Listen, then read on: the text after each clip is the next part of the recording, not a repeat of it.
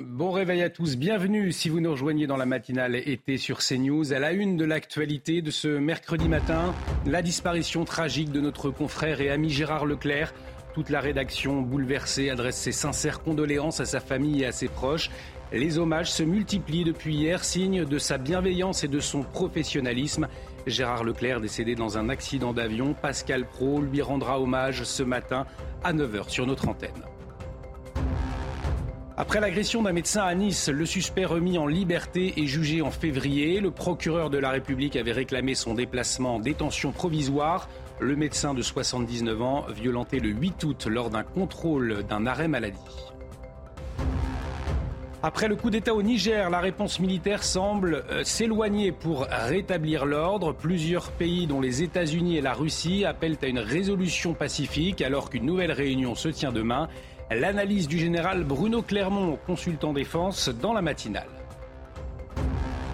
La canicule de retour en ce mois d'août sur une partie du pays. Dès demain, une nouvelle vague de chaleur attendue avec des températures allant jusqu'à 40 degrés. Alors quels sont les bons gestes à adopter Élément de réponse dans la matinale. Et puis c'est news à la découverte des communes de France pendant ce mois d'août. Nous partons à la rencontre des maires de nos plus belles régions. Ce matin, direction une cité gallo-romaine chargée d'histoire. Nous serons à 6h15 avec l'adjoint au maire de la ville d'Autun en Bourgogne. Et pour démarrer donc cette annonce douloureuse, ce matin, nous avons appris la disparition de notre confrère et ami Gérard Leclerc, journaliste, éditorialiste sur notre chaîne depuis sa création. Nous pensons ce matin bien évidemment à sa femme, à ses enfants, sa bienveillance, son grand professionnalisme, ses analyses, son élégance manqueront à toute notre rédaction marine. Oui, Gérard Leclerc pilotait un avion de tourisme à bord duquel se trouvaient trois personnes. L'accident a eu lieu à Lavaux-sur-Loire. Deux corps ont été euh, localisés. Figure de notre antenne, il participait régulièrement au départ de l'heure des pros. Regardez cet extrait. Vous n'êtes pas d'accord Vous croyez que vous allez dans une réunion, vous allez apprendre quelque chose On ne peut pas reprocher une chose et son contraire. Dire que le gouvernement est beaucoup trop vertical, euh, ne n'écoute pas, ne concerte pas, et dire en même temps, quand il le fait, qu'il ne faut pas le faire. Deuxièmement, vous ne pouvez pas dire, comme vous le dites, que ce gouvernement ne fait jamais rien. Genre, il a fait des réformes comme celle des retraites, et à l'époque, quand, il quand il a fait ces réformes, une bonne partie des gens, une bonne partie des gens, vacances. dont vous, une bonne partie des gens, dont vous, je pars en vacances. si, c'est vrai. Je pars avant, finalement. Mais non, mais non. C'est vrai. Il y a eu des réformes qui ont été faites. Je et on les a avant. on leur- Gérard Leclerc, un, un homme drôle, un homme euh, intelligent et humaniste, ce sont les mots de, de Pascal Crou pour le décrire, hein, Marine. Oui, écoutez son témoignage. Gérard, c'était l'humour. Gérard, c'est l'intelligence. Gérard, c'est la finesse, la bienveillance, la gentillesse. Je sais qu'on on part toujours euh, de toutes les qualités, euh, ceux qui parfois s'en vont, mais en l'espèce, c'est une réalité. Tous ceux qui l'ont connu euh, ce soir, je, je, je les entends, je les vois, je les lis, euh, je lis leurs messages et tous disent la même chose. C'est un mélange d'intelligence et, et de, de, de bienveillance, ce qui n'est pas si fréquent, de gentillesse, d'empathie euh, pour les autres. Indéniablement, Gérard Leclerc était un homme brillant, cultivé, il aimait le débat, hein, Marine. Oui, nos chroniqueurs invités et consultants euh, se joignent à notre peine. Tous décrivent un homme passionné. Écoutez Georges Fenech. Nous étions, euh, nous sommes une famille en réalité, comme une petite troupe, effectivement, comme l'a dit Olivier d'Artigol, une petite troupe de théâtre, quoi, que Pascal a su créer euh, autour de lui, chacun avec sa personnalité. Et, et l'absence de Gérard Leclerc, on a du mal à, la réaliser. Alors on, perd un, membre de notre famille, euh, de CNews, voilà. Et nous étions euh, vraiment très très proches en dehors même des, plateaux. Alors vous l'entendez, hein, la disparition de Gérard Leclerc suscite une vive émotion, y compris dans la classe politique hein, qu'il côtoyait depuis des décennies. Regardez ces mots euh, portés sur les, les réseaux sociaux, Marine. Oui, par exemple, ceux de François Hollande. Gérard Leclerc était un grand journaliste politique, cultivé, rigoureux, élégant. Il aimait le débat et la controverse tout en respectant la vérité des faits. Je pense à nos interviews, j'entends encore ses analyses et je mesure le talent que la presse vient de perdre. Pensez pour sa famille et ses proches. Le député républicain Éric Ciotti, lui aussi, a réagi, hein, Marine. Oui, Gérard Leclerc était un immense journaliste qui a fait une grande partie de sa carrière chez France Télévisions. Toutes mes condoléances à ses proches et à ses camarades, notamment de l'heure des pros. Éric Zemmour, le président de Reconquête, a également euh, souhaité réagir. Oui, voici ces mots. Gérard Leclerc aimait le débat, détestait le sectarisme et était de ceux qui avaient eu le courage de faire partie de l'aventure CNews euh, dès le début. J'adresse mes condoléances à sa famille et à ses proches. Et à partir de 9h, Pascal Pro rendra pendant deux heures un hommage euh, à notre confrère et ami Gérard Leclerc, disparu donc tragiquement. Toutes nos condoléances à sa famille, à ses proches ce matin. Dans l'actualité également, on vous en parlait la semaine dernière, euh, l'histoire de ce médecin niçois agressé euh, par un patient alors qu'il contrôlait son arrêt maladie. Rappelez-vous, le médecin avait été ouvert à la pommette, il avait été blessé également au poignet. Eh bien, son agresseur vient d'être remis en, en liberté. Son jugement, Marine, aura finalement lieu en février prochain, 2024. Oui, et selon la victime, c'est une aberration. Le docteur Olivier, 80 ans, eh bien, son agresseur est interdit de rentrer et maintenant en contact avec lui ne doit pas quitter les Alpes-Maritimes. Explication d'Aminata Demphal. L'audience aura donc lieu en février 2024. Six mois durant lesquels l'agresseur du médecin niçois n'aura pas le droit de quitter le territoire des Alpes-Maritimes ni d'approcher l'octogénaire, insuffisant pour rassurer le médecin abasourdi par la nouvelle. Il me semble que c'est quelqu'un qui est, qui est dangereux. Je ne vois pas pourquoi il faut six mois de réflexion pour juger cette personne et puis l'empêcher de nuire. Ça m'inquiète beaucoup cette histoire. Donc je, je, je prends des précautions, j'essaie de ne jamais rester trop seul. Le médecin vient notamment de déposer une nouvelle plainte après des insultes en ligne. Je suis harcelé carrément sur les réseaux sociaux où, j'ai droit à des insultes. On, on me prétend que je suis un mauvais médecin maintenant alors que jusqu'à présent sur les réseaux sociaux j'étais très apprécié. Poursuivi pour des violences aggravées, l'homme de 45 ans a demandé le renvoi de son dossier pour pouvoir préparer sa défense. Un renvoi avec une mise en liberté, ça peut paraître effectivement une mesure un peu, je dirais, un peu laxiste. Ça ne veut pas dire que le jour du jugement, il n'y aura pas une peine ferme. Il est possible qu'il soit condamné effectivement à de l'emprisonnement ferme compte tenu de la gravité des faits. Traumatisé par l'agression, le médecin avait bénéficié d'une incapacité totale de travail de 10 jours. Vincent Roy, le procureur de la République de Nice avait donc réclamé euh, le placement en détention provisoire du suspect. Euh, il a été remis en liberté par le juge euh, des libertés de la détention. Est-ce que cela vous choque? Écoutez, peu importe que cela me choque ou pas, finalement, euh, ce qui est important, c'est que euh, le, procureur avait demandé le placement en détention provisoire et par conséquent, le signal euh, eût été fort. C'est-à-dire, on ne, peut pas agresser impunément ainsi les gens. Là, j'avoue qu'effectivement, le fait que, eh bien, on, diffère, le, qu'on remette en liberté et qu'on diffère le jugement au mois de février fait passer cette affaire pour euh, un fait divers un peu banal. Non, il n'est pas banal.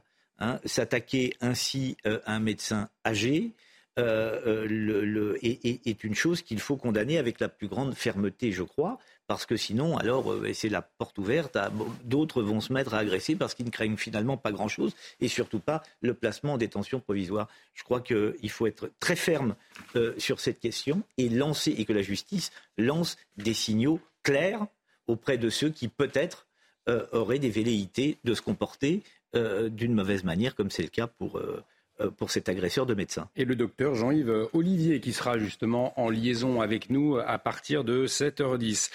Nous vous emmenons à présent au plus près de l'action d'une patrouille de gendarmerie CNews en immersion avec eux, puisqu'hier, le 15 août, eh bien, c'était synonyme de retour de long week-end et les contrôles routiers, euh, Marine, ils ont été renforcés sur tout le territoire. Oui, vous allez le voir, euh, les automobilistes étaient euh, pressés de rentrer chez eux. Reportage de Sarah Varni, Olivier Gangloff. Le récit est signé Corentin Brio. Est-ce que vous avez pourquoi on vous contrôle ou pas du tout? Ah. Et bien là, donc coup, on était là. Pas de jour férié pour ces policiers, vigilants sur les bords de route. De toute façon, la voiture, elle, elle va pas, elle va pas bouger. Avec ce jour de retour de long week-end, la circulation s'annonçait difficile et les excès de vitesse ont été nombreux. En l'espace d'une heure et de six véhicules contrôlés, cinq dépassaient la limite des 50 km/h. Il va déjà avoir une rétention du permis de conduire. Il va prendre certainement un minimum de six mois de suspension. Euh, et bah, j'imagine que personne ne va pouvoir récupérer la moto. Donc elle va partir en fourrière.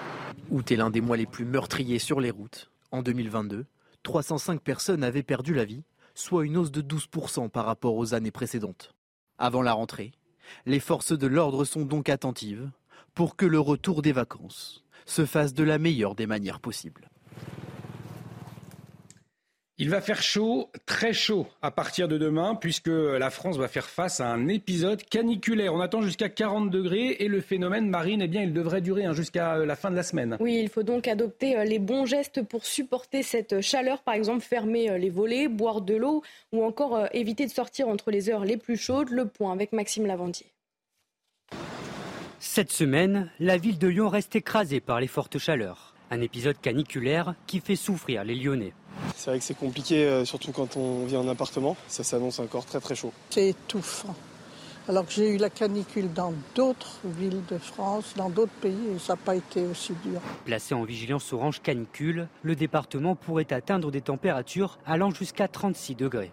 Face à cette chaleur et pour éviter les désagréments, certains ont quelques astuces. Pour se protéger, on boit, on reste à la maison et on, met, le, et on met le ventilo et on ferme et on baisse les volets. Avec le petit bout de chou, on va se promener le matin.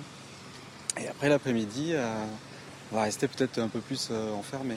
S'hydrater, un geste essentiel partant de canicule pour faire baisser la température du corps. Nous sommes des, animaux à sang euh, chaud et nous devons non pas nous adapter, mais maintenir notre température corporelle. On n'a pas le choix, on est obligé de rester à 37 degrés. Donc s'adapter à la canicule, ça veut dire veiller à ce que notre température ne monte pas.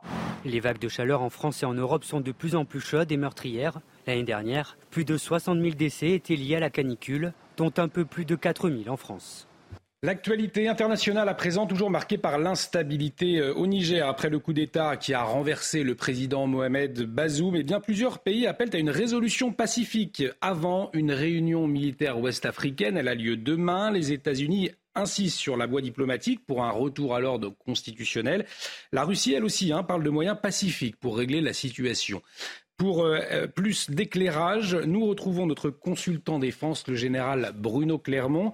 Euh, mon général, bonjour. Merci d'être en liaison avec nous ce matin. Je le disais, réunion entre les pays de l'Afrique de l'Ouest demain. Et avant, plusieurs pays appellent à une résolution diplomatique. On s'éloigne donc visiblement d'une intervention militaire, option qui était sur la table. Je pense qu'il est, trop tôt pour tirer cette conclusion, parce qu'en réalité, les deux options diplomatiques et militaires sont toujours sur la table. et comme l'option diplomatique ne semble pas aboutir, euh, l'option militaire euh, continue à être développée par les pays de la CDAO avec une crédibilité possible. La CDAO a déjà réussi une opération, une opération en Gambie dans laquelle elle a mobilisé plusieurs milliers d'hommes qui ont réussi à, faire changer d'avis le président qui voulait rester alors qu'il avait été battu aux élections. Euh, donc la, solution militaire continue à être, développée. Elle est compliquée parce que c'est compliqué notre solution militaire. c'est compliqué aussi parce que le président Bazoum est otage euh, euh, des, putschistes. Euh, mais la difficulté nouvelle, en quelque sorte, trois semaines après le coup d'État, c'est que dans les rangs de ceux qui sont opposés, apparemment fermement, à l'opération militaire, vous avez la Russie, on en parlera tout à l'heure, vous avez les États-Unis, ça c'est la, nouvelle en quelque sorte du jour, on s'en doutait, et puis vous avez des pays importants comme l'Algérie et, le, et, le, Tchad par exemple, mais il faut se rappeler quand même que ce n'est pas simplement l'avenir du Niger qui se joue dans cette affaire, si on passait par exemple à la politique du fait accompli, c'est-à-dire qu'au fil du temps, le, le, putsch s'installe et finalement devient légitime, c'est euh, l'avenir de l'Afrique de l'Ouest, c'est également euh, l'avenir de la sécurité des Français, de l'Europe, euh, avec toutes les questions liées au terrorisme et, à l'immigration qui vient d'Afrique subsaharienne. Général Bruno Clermont, la Russie, hein, je le disais, elle aussi appelle à une, résolution pacifique. Est-ce qu'on peut y voir un double jeu quand on sait que euh, les milices Wagner, notamment, sont présentes hein, sur le continent africain? On pense à la Centrafrique en particulier. Le but de la, Russie, il est, multiple. Hein. En Afrique, il est euh, euh, évidemment de chasser les anciennes puissances coloniales, de, pouvoir prendre une, influence sur les politiques locales. On a vu un exemple très net, qui est la République centrafricaine, dans laquelle la Russie est rentrée après le départ de la France. Aujourd'hui, la Russie contrôle la vie politique, contrôle la vie économique, et, a réussi à faire de, la République centrafricaine un allié majeur de la Russie. Donc c'est cette stratégie d'influence que la Russie développe. Paradoxalement, dans le cas du Niger, elle n'était pas particulièrement présente, donc elle va plutôt bénéficier de la bonne aubaine du fait qu'un putsch puisse rester durablement au pouvoir. Euh, mais la logique de la Russie, c'est une logique d'influence, c'est une logique de prédation, euh, euh, c'est une logique qui vise à prendre le contrôle des ressources de ce pays. Je rappelle que Wagner, pour la France, est une organisation terroriste. Pour les, Américains, c'est une organisation criminelle qui, a, euh, qui travaille avec des, sociétés écrans pour piller l'ensemble des ressources, des ressources de l'Afrique. Un grand merci, euh, Général Bruno Clermont, pour votre éclairage. Vous nous accompagnez tout au long de matinale, justement, pour décrypter cette situation au Niger. Et je vous le rappelle, beaucoup de pays appellent à la voie diplomatique. On va parler sport. On va parler de Neymar tout de suite. Votre programme avec Groupe Verlaine, centrale photovoltaïque à poser en toute simplicité n'importe où. Groupe Verlaine, connectons nos énergies. Et Marine, on va démarrer ce journal des sports avec du football et l'officialisation de l'arrivée de Neymar ou ça en Arabie Saoudite. Oui, le Brésilien euh, quitte le PSG après six saisons pour le club d'Al Hilal. Le joueur vient de signer pour deux ans. Le joueur de 31 ans a présenté son nouveau maillot aux côtés de son président dans une vidéo publiée par le club saoudien. Son transfert est estimé à près de 100 millions d'euros, bonus compris.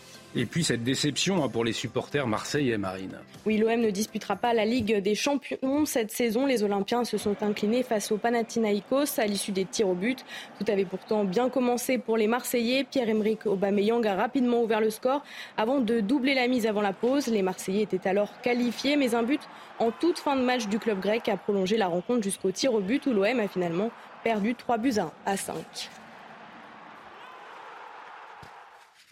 Vous avez regardé votre programme avec Groupe Verlaine. Isolation thermique par l'extérieur avec aide de l'État. Groupe Verlaine, connectons nos énergies.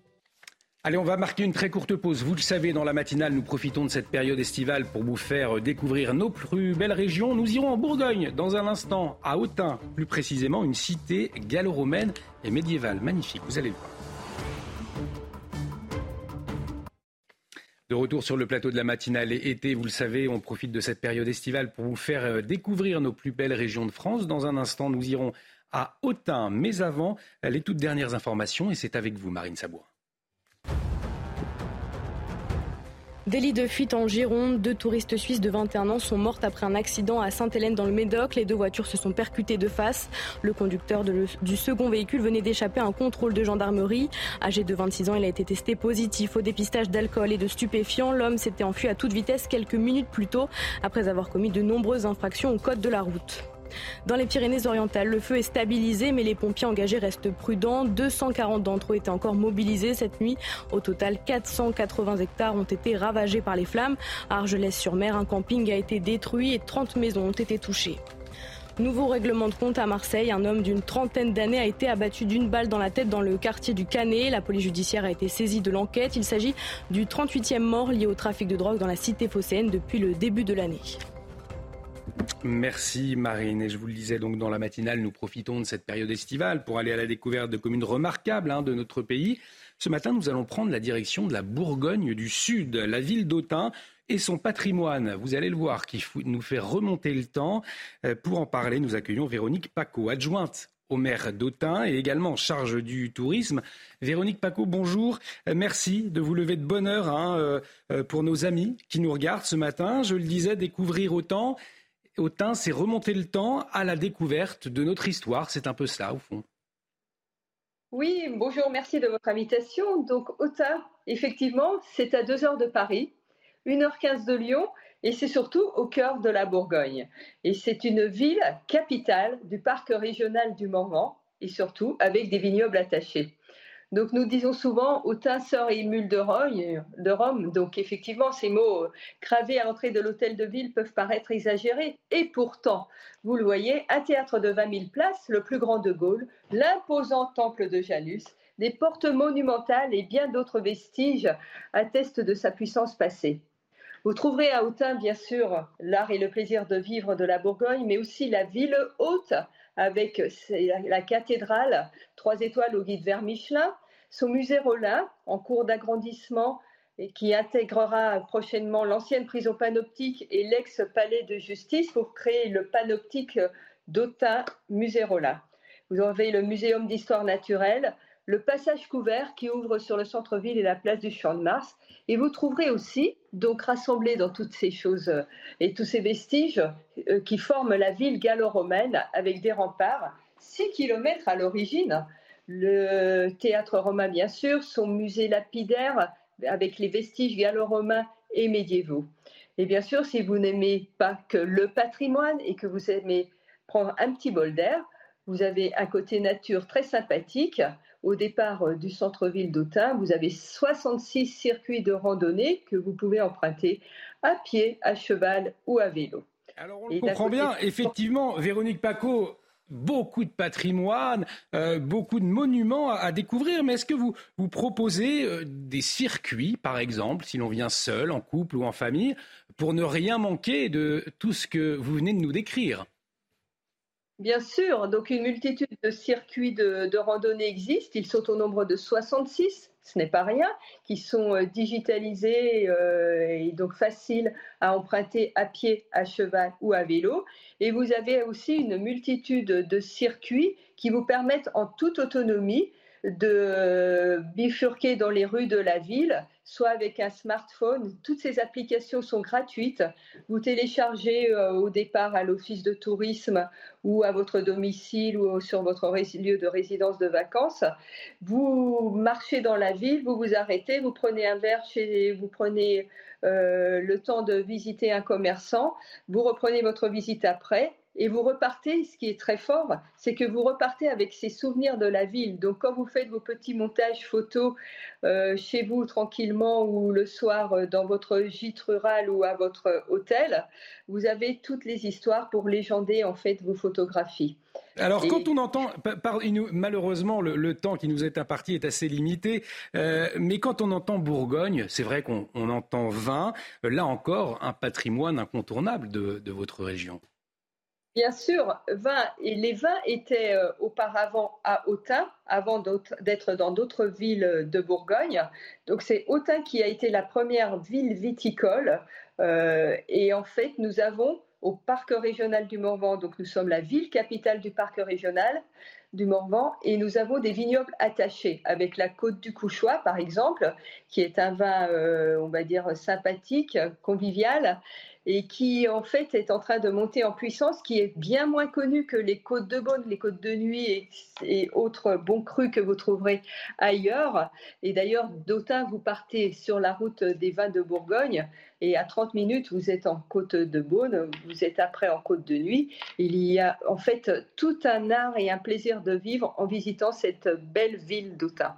Un grand merci Véronique Paco euh, de nous avoir fait découvrir ce matin sur CNews cette cité gallo-romaine et médiévale Autun. On l'aura compris que l'on soit seul, en couple ou en famille, la Bourgogne, eh bien c'est pour c'est pour euh, tout le monde et euh, effectivement on a vu ces photos. C'est absolument magnifique. Merci à vous, Véronique Paco. On va marquer une très courte pause. Dans un instant, nous allons revenir sur ce nouveau refus d'obtempérer en Gironde. Deux morts, deux morts, deux autres grièvement blessés. Et euh, le suspect, eh bien conducteur de 38 ans, était, roulait sans permis et il était également positif au dépistage de l'alcool et, et de stupéfiants. On va y revenir dans un instant. Restez avec nous sur CNews.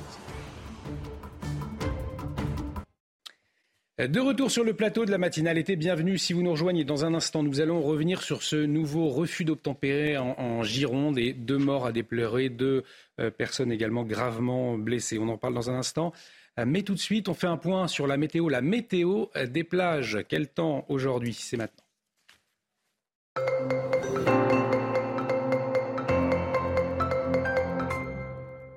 C'est au Touquet qu'il faudra aller ce mercredi matin pour ouvrir le parasol avec des températures agréables, 19 degrés pour aller faire cette fois une belle petite baignade. À Noirmoutier en ciel nuageux, mais sec, 26 degrés, 21 degrés pour aller faire une petite brasse. L'indice UV sera de 7. N'oubliez pas la crème solaire.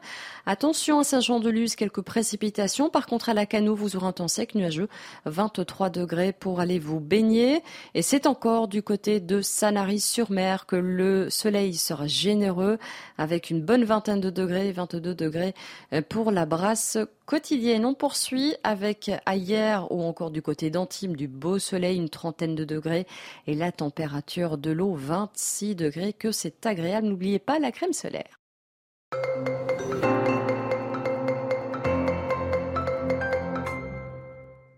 Et quel temps sur le reste du pays Tout de suite, Carole Zanin, la météo. La météo avec BDOR.fr. L'agence BDOR vous donne accès au marché de l'or physique. L'agence BDOR, partenaire de votre épargne. Et Carole, la chaleur s'est invitée hein, cette nuit dans plusieurs départements.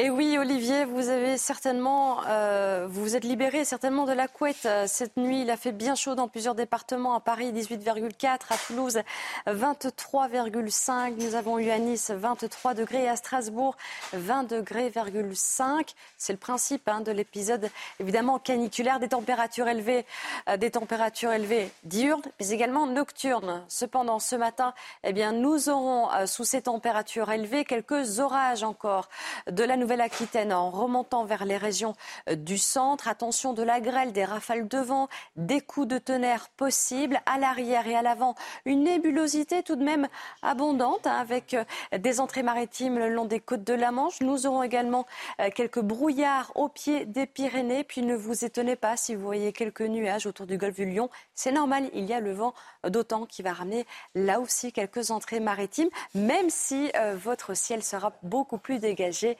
autour de la Méditerranée. Cet après-midi, on va retrouver encore cette zone orageuse du Massif central en remontant vers les régions du nord-est, des rafales de vent, des coups de tonnerre possibles, des précipitations 20 euh, à 30 litres d'eau par mètre carré sous la cellule orageuse. Soyez donc très vigilants à l'arrière et bien davantage d'éclaircies, un peu plus euh, de nuages évidemment euh, au pied des Pyrénées, toujours du beau temps des Alpes vers les départements corse. Vos températures ce matin, eh bien, elles oscilleront entre 12 et 23 degrés. 12 pour Brest, 17 à Paris, 18 à Bordeaux, 23 pour Nice. Et dans le cours de l'après-midi, je vous rappelle que cinq départements sont sous vigilance orange, canicule et ça va chauffer sur les serviettes à Grenoble, 35 degrés comme à Lyon, 29 pour Bordeaux, 22 degrés avec là un peu plus de nuages du côté de Brest et 27 degrés dans les rues parisiennes.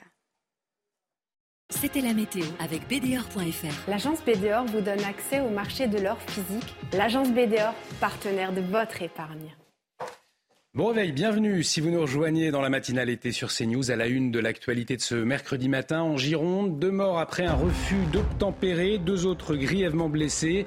Le suspect tentait de se soustraire à un contrôle de police. Il a heurté un second véhicule. Le conducteur de 38 ans, sans permis, était positif au dépistage d'alcool et de stupéfiants. En Corse, les habitants inquiets face au trafic de drogue alors que des agents municipaux ont été menacés par des dealers à Ajaccio. Les habitants haussent le ton. L'île de Beauté, jusque-là épargnée, se mobilise contre ce fléau. Reportage à suivre. Et puis le succès des fêtes foraines en cette période estivale, des familles privées de vacances s'y détendent à moindre coût à Paris. Les manèges sont bondés, vous le verrez dans notre reportage à suivre. Neymar rejoint l'Arabie Saoudite après six saisons. Le joueur star quitte officiellement le Paris Saint-Germain. Le club saoudien d'Al a officialisé son arrivée pour deux ans. Ce terrible drame en Gironde, donc, deux touristes suisses de 21 ans sont mortes après un, accident dans la commune de Sainte-Hélène, c'est dans le Médoc. Les deux voitures se sont percutées de face et le conducteur du second véhicule venait d'échapper. Marine, un contrôle de police. Oui, âgé de 38 ans, il a été testé positif au dépistage d'alcool et de stupéfiants. L'homme s'était enfui à toute vitesse quelques minutes plus tôt pour avoir commis de nombreuses infractions au code de la route. Deux autres passagers ont été blessés. Les faits avec Mathilde Ibanez. Un refus d'obtempérer qui se termine en drame. Les faits se sont passés lundi dans la soirée à Sainte-Hélène en Gironde. Un homme au volant d'une voiture refuse de se soumettre à un contrôle de gendarmerie. Sur sa route, il percute un autre véhicule immatriculé en Suisse, tuant les deux passagers. Le conducteur, âgé de 38 ans, conduisait sans permis. Il a été testé positif au dépistage d'alcool et de stupéfiants et était déjà connu pour des précédentes infractions routières. On a encore une fois euh, les conséquences d'un refus d'obtempérer, euh, en sachant que j'ai envie de parler plutôt de, criminels de la route, hein, parce qu'on n'est plus dans un refus d'obtempérer, on a des, des personnes qui sont bien sûr très connues de, nos services, c'est souvent le cas, qui prennent tous les risques, les risques de, renverser un policier, les risques de, renverser un piéton ou de ôter la vie de, de, personnes euh, qui arrivent à contresens et c'est ce qui s'est passé. Les victimes sont deux jeunes femmes suisses de 21 ans en vacances dans la région, selon le quotidien régional sud-ouest. Deux autres personnes ont été grièvement blessées et transportées au CHU de Bordeaux, où leur pronostic vital est toujours engagé. L'homme a été placé en garde à vue. Une enquête a été ouverte par le parquet de Bordeaux. On prend la direction de la Corse à présent avec ses habitants qui sont inquiets face au trafic de drogue. Deux agents municipaux ont été menacés de mort à Ajaccio alors qu'ils effectuaient leur tournée matinale dimanche. Qu'est-ce qui s'est passé, Marine? Des trafiquants leur ont interdit de revenir, hein, c'est cela? Oui, alors sur place, les habitants se mobilisent pour que leur quartier ne devienne pas une zone de non-droit. Explication de Christina Luzzi. Les deux adjoints de la ville qui ont révélé cette affaire sur les réseaux sociaux ont accompagné les agents de propreté sur leur tournée afin de leur apporter leur soutien, mais également pour envoyer un message fort aux dealers. Euh, et s'il faut retourner tous les jours sur les lieux avec nos agents, nous y retournerons. Euh, il n'y aura aucune zone de non-droit Ajaccio, euh, comme je l'ai dit. nous sommes depuis longtemps attelés à faire de ces quartiers des lieux conviviaux, des lieux de vie, et il est hors de question que certains individus viennent troubler l'ordre. En dépit d'importants travaux de rénovation urbaine réalisés par la mairie, un habitant du quartier qui a préféré garder l'anonymat nous confiait y avoir vu les conditions de vie se dégrader. C'est scandaleux, mais ce n'est pas vraiment surprenant. Hein. Ça fait quelques années on, sent un changement dans ces quartiers. Hein. Il y a eu une, forte population euh, étrangère qui est arrivée, qui, n'arrive pas, qui ne peut pas s'assimiler, et, forcément on se sent plus vraiment en Corse dans ce quartier comme dans d'autres et, ça génère des, nouveaux problèmes de société comme on, voit sur le continent et, on aimerait bien que ça ne devienne pas pareil ici. En novembre dernier, le procureur de la République, Nicolas Sept, annonçait le démantèlement d'un point de deal dans ce secteur de la ville. Un trafic qualifié de véritable stand à ciel ouvert alimentant tout le bassin ajaxien et estimé à près d'un demi-million d'euros. Durant quelques semaines, les agents de la propreté urbaine seront accompagnés par la police municipale lors de leur tournée matinale. Alors des agents municipaux menacés de mort à Ajaccio, Vincent, euh, mais euh, des habitants qui ne comptent pas se laisser faire, hein, on l'entendait. Le danger, il est bien là. C'est-à-dire qu'au bout d'un moment, euh, les gens ne voulant plus se laisser faire, s'organisent en, petits groupes pour régler leurs affaires eux-mêmes. alors la, Corse n'est pas coutumière de, problèmes de drogue. On avait même l'impression que le, territoire corse était épargné. Si tel n'est pas le cas, on peut craindre effectivement que euh, la justice, ma phrase va être absurde, mais la justice ne passe pas par des voies légales. C'est ce qu'on peut craindre. Et que par conséquent, euh, les Corses fassent régner l'ordre eux-mêmes. Effectivement. Avec toutes les conséquences que ça peut avoir. Effectivement, c'est euh, le, danger euh, que révèle cette affaire, hein, la crainte des Corses face au trafic de drogue. Donc, on en vient à ce nouvel incendie euh, à Alès, dans le Gard, un bâtiment stockant 15 000 mètres cubes de déchets a pris feu, 110 pompiers mobilisés. 37 engins de secours et également un drone marine. Oui, les opérations se sont poursuivies toute la nuit. À 1h du matin, la situation est évaluée, de façon favorable selon un dernier point de la préfecture du Gard. Parmi les déchets de nombreux hydrocarbures, les premières analyses des marins-pompiers de Marseille notent l'absence de toxicité. Et on va prendre la direction d'Hawaï à présent, où l'on continue de chercher des victimes sous les décombres. L'archipel a été frappé, je vous le rappelle, par de très violents incendies causant la mort euh, d'au moins 101 personnes. Oui, les rescapés encore sous le choc commencent à évaluer euh, l'ampleur des dégâts. Dans ces conditions chaotiques, les habitants se serrent les coudes sous Maya Lalou. Avant l'incendie, cinq maisons se dressaient ici et abritaient toute une famille élargie. De cette propriété familiale, il ne reste plus qu'un terrain vague. Sur cinq maisons, trois ont disparu et deux sont encore debout. Toute la propriété de ma grand-mère est partie. Elle abritait beaucoup de notre famille. La sœur de ma mère.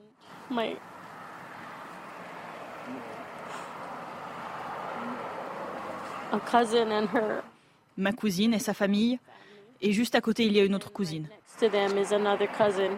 Les deux maisons de la propriété épargnées par les flammes appartiennent à Lani Maula. En revenant chez elle après l'incendie, elle découvre sa maison quasi intacte au milieu de cette terre noircie par la suie. Incroyable. Elle n'est pas partie. J'étais comme... Elle n'oubliera pas que c'est grâce à l'intervention de son voisin que le feu n'a pas atteint sa résidence. Il n'est même pas pompier, c'est juste un voisin qui vit avec sa femme de l'autre côté. Pendant que tout le monde courait, il était ici avec les pompiers, avec un tuyau d'arrosage, essayant d'éteindre le feu. Il a sauvé cette maison. Des cendres de l'Aïna, un engagement collectif émerge. Famille et voisins se serrent les coudes. Ensemble, ils ont fait le serment de tout reconstruire. Alors Marine, Joe Biden, le président des États-Unis, a réagi. Hein, oui, alors que les euh, habitants déplorent l'absence de réaction de Joe Biden, le président américain a promis de s'y rendre dès que possible, précisant vouloir ne pas perturber les opérations de secours. Écoutez. Ma femme, Jill et moi allons nous rendre à Hawaï dès que possible. C'est ce dont j'ai parlé au gouverneur. Je ne veux pas me mettre en travers du chemin. J'ai visité trop de zones touchées par des catastrophes, mais je veux y aller, m'assurer que nous avons tout ce dont ils ont besoin. Je veux être sûr que nous ne perturberons pas les opérations de secours. Le film Barbie provoque des remous dans le monde, puisqu'après le Koweït, eh c'est au tour de l'Algérie de l'interdire. Le film accusé de promouvoir l'homosexualité et de ne pas respecter les mœurs du pays, hein, selon les, les médias algériens. Oui, pourtant, depuis euh, sa sortie, le film avait rencontré un franc succès. Les cinémas euh, d'Alger, d'Oran et de Constantine affichaient régulièrement salle comble. Explication de Ramzi Malouki.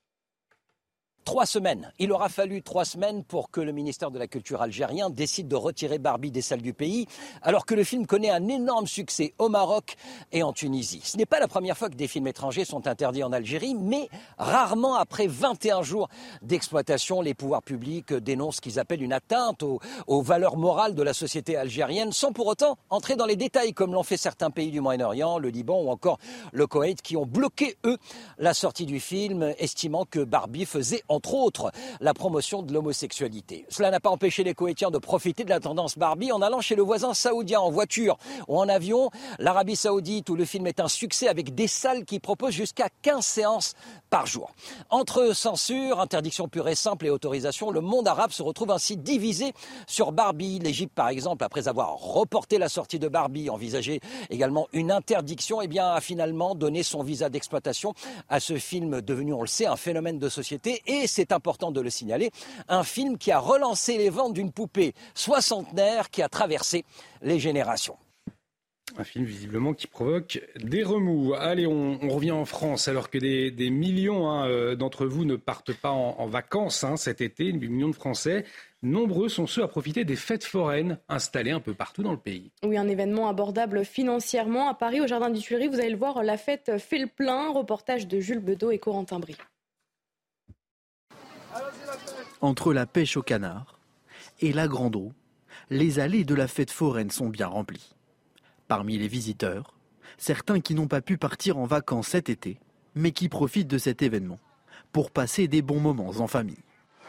C'est un compromis, euh, les budgets qu'on n'a pas mis euh, sur les vacances, euh, sur les voyages, on les met ici, voilà. Donc on profite quand même de ces moments d'été la fête foraine, un événement considéré comme abordable sur le plan financier. Bien sûr, il y a des gens qui viennent à la foire parce que justement ils ne peuvent pas partir. Ils viennent se détendre et puis l'avantage qu'on a à la foire, c'est que l'entrée est gratuite chez nous. Mais qui a dû aussi augmenter ses prix face à l'inflation. Pour, euh, pour, une personne, si on fait quelques manèges et puis manger, il faut compter un budget de, budget de 40 euros. Donc euh, il peut y avoir 50 centimes d'augmentation, peut-être un euro d'augmentation, mais ça ne va pas plus loin en 2023. C'est près de 40% des Français qui ne partent pas en vacances cet été. Alors c'est vrai, Vincent Roy, que c'est un bon moyen de se détendre. Néanmoins, une fête foraine, c'est tout de même pas donné. Hein. Les ah manèges sont de plus en plus chers. Les, manèges sont de plus en plus chers. Les manèges qui sont les plus sensationnels, avec, euh, avec mille guillemets, sont même euh, chers, on peut le dire. Et, donc, euh, quelques heures euh, à la foire, si vous avez deux enfants, le, billet de 100 euros n'est pas, n'est pas, n'est pas loin. Hein. Ça part très vite, effectivement, mais ça peut permettre aussi euh, euh, eh bien, à des personnes de se détendre. Un peu bien entendu. En, vacances. c'est, aussi un moyen de, profiter de cette, cette saison estivale. on va vous parler de cette étonnante découverte, une étonnante découverte qu'ont fait des habitants dans leur jardin. C'est qu'est-ce qu'ils ont découvert, Marine? Un walibi, cet animal qui ressemble à un kangourou, a été découvert à Gachny en Corrèze. On ne sait pas d'où l'animal vient et il n'est pas pucé, mais l'animal a été euh, capturé en douceur par téléanesthésie et sera prochainement remis à un parc animalier ou à un éleveur autorisé et prêt à l'accueillir. Effectivement, étonnante découverte. Allez, on va parler sport tout de suite. Neymar rejoint l'Arabie Saoudite, c'est officiel. Votre programme avec Groupe Verlaine, centrale photovoltaïque à poser en toute simplicité n'importe où. Groupe Verlaine, connectons nos énergies. Et on démarre donc ce journal des sports avec du football et l'officialisation de l'arrivée de Neymar en Arabie Saoudite, Marine. Oui, euh, le Brésilien quitte le PSG après six saisons pour le club d'Al Hilal. Le joueur vient de signer pour deux ans. Le joueur de 31 ans a présenté son nouveau maillot aux côtés de son président dans une vidéo publiée par le club saoudien. Son transfert est estimé à près de 100 millions d'euros, bonus compris. Et puis cette déception pour les supporters euh, marseillais, puisque l'Olympique de Marseille ne disputera pas la Ligue des Champions cette saison. Oui, les Olympiens se sont inclinés face au Panathinaikos à l'issue des tirs au but. Tout avait pourtant euh, bien commencé pour les Marseillais. Pierre-Emerick Aubameyang a rapidement ouvert le score avant de doubler la mise avant la pause. Les Marseillais étaient alors qualifiés, mais un but en toute fin de match du club grec a prolongé la rencontre jusqu'au tir au but, où l'OM a finalement perdu 3 buts à 5. Vous avez regardé votre programme avec Groupe Verlaine. Isolation thermique par l'extérieur avec aide de l'État. Groupe Verlaine, connectons nos énergies. Dans un instant, on va parler des services d'urgence qui sont au bord de la crise de nerfs depuis que le gouvernement demande aux Français d'appeler systématiquement le 15 avant de se rendre aux urgences. Eh bien, les assistants de régulation médicale saturent. On va en parler avec notre invité tout de suite, Loïc Penn, médecin urgentiste à l'hôpital de Creil sera en liaison avec nous. On marque une très courte pause. À tout de suite sur CNews. De retour sur le plateau de la matinale. Dans un instant, on va revenir euh, sur cet incendie à Grasse dans les Alpes-Maritimes. Euh, mes amants, Marine, que faut-il retenir des dernières actualités ce matin? Nous avons appris hier la disparition tragique de notre confrère et ami euh, Gérard Leclerc. Toute la rédaction bouleversée adresse ses sincères condoléances à sa famille et à ses proches. Gérard Leclerc euh, décédé dans un accident d'avion à Lavaux-sur-Loire. Deux corps ont été localisés. Dans les Pyrénées-Orientales, le feu est stabilisé, mais les pompiers engagés restent prudents. 240 d'entre eux étaient encore mobilisés cette nuit. Au total, 480 hectares ont été ravagés par les flammes. À Argelès-sur-Mer, un camping a été détruit et 30 maisons ont été touchées. Et puis au Niger, après le coup d'État qui a renversé le président Mohamed Bazoum, plusieurs pays appellent à une résolution pacifique avant une réunion militaire ouest-africaine. Les États-Unis insistent sur la voie diplomatique pour un retour à l'ordre constitutionnel et la Russie parle également de moyens pacifiques pour régler la situation. dans l'actualité également, Marine, ce matin à Grasse, dans les Alpes-Maritimes, l'homme soupçonné d'avoir incendié un immeuble a reconnu être à l'origine de l'incendie, mais de façon involontaire. Un incendie qui, on le rappelle, a coûté la vie à trois personnes, hein, Marine. C'était dimanche. Oui, l'individu euh, a confié aux enquêteurs avoir jeté une cigarette non éteinte. Le suspect est mis en examen pour dégradation volontaire par incendie ayant entraîné la mort. Les dernières informations avec Adrien Spiteri. C'est un nouveau rebondissement dans l'affaire de l'incendie mortel à Grasse où, rappelons-le, trois personnes ont perdu la vie. Le principal suspect, un homme de 47 ans, a reconnu être à l'origine de l'incendie, mais de façon involontaire au cours de sa garde à vue. Il avait été interpellé en début de soirée dimanche grâce à l'utilisation des caméras de vidéosurveillance de la ville. Il avait d'abord nié toute implication au cours de sa garde à vue avant eh bien, de reconnaître le jet d'une cigarette non éteinte. Sa garde à vue a été levée ce mardi aux alentours de 14 heures. Le suspect va être déféré devant un juge d'instruction en vue de l'ouverture d'une information judiciaire pour notamment eh bien, dégradation volontaire par incendie ayant entraîné la mort. L'examen psychiatrique pratiqué au cours de sa garde à vue conclut à ce stade à l'entière responsabilité pénale euh, du principal suspect. Dans un communiqué, le procureur de la République de Grasse précise que le parquet va requérir la détention euh, provisoire. Enfin, les victimes, elles, sont toujours en cours d'identification.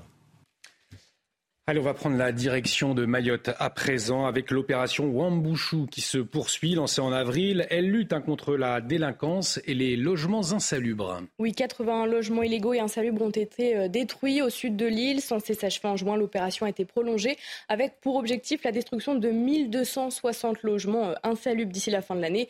Explication de Kylian Salé. Des terrains vierges d'ici la fin de la semaine, c'est l'objectif des autorités dans ce village au sud-est de Mayotte. Ce lundi, des bulldozers ont détruit ce campement illégal. Au total, 36 familles ont été recensées et 81 habitations démolies. Parmi ces familles, 7 ont accepté d'être relogées. Depuis le lancement de l'opération en avril, c'est le plus gros coup de force des autorités. L'État souhaite se débarrasser des logements insalubres sur l'île et expulser les personnes en situation irrégulière. La grande majorité d'entre elles viennent de l'archipel des Comores, un État voisin de Mayotte. Depuis juin, près de 500 habitations de fortune ont été détruites et le gouvernement ne compte pas s'arrêter là. D'ici la fin de l'année, le ministre de l'Intérieur Gérald Darmanin a fixé l'objectif de démolition à 1250 logements insalubres. Allez, nous allons marquer une, très courte pause. Bien évidemment, nous allons euh, revenir dans cette matinale sur cette disparition qui nous bouleverse ce matin, celle de notre euh, confrère, de notre ami Gérard Leclerc, disparu tragiquement euh, hier. On en parle ce matin sur notre antenne. Les hommages se multiplient, signe de la bienveillance, de la gentillesse de, Gérard, notre confrère. Donc on en parle dans un instant sur CNews. Restez avec nous. De retour sur le plateau de la matinalité, bienvenue si vous nous rejoignez. On va prendre une petite bouffée de vacances à présent avec les sites touristiques eh bien, qui sont pris d'assaut hein, euh, par les vacanciers. C'est le cas à Saint-Émilion. Saint-Émilion en Gironde, bien évidemment. L'été, les rues sont bondées. Alors, difficile hein, pour la commune d'accueillir tout le monde. Et parfois, les commerçants n'arrivent même pas à trouver de place pour se garer afin de rejoindre le centre-ville. Voyez les explications de Jérôme Rampenou.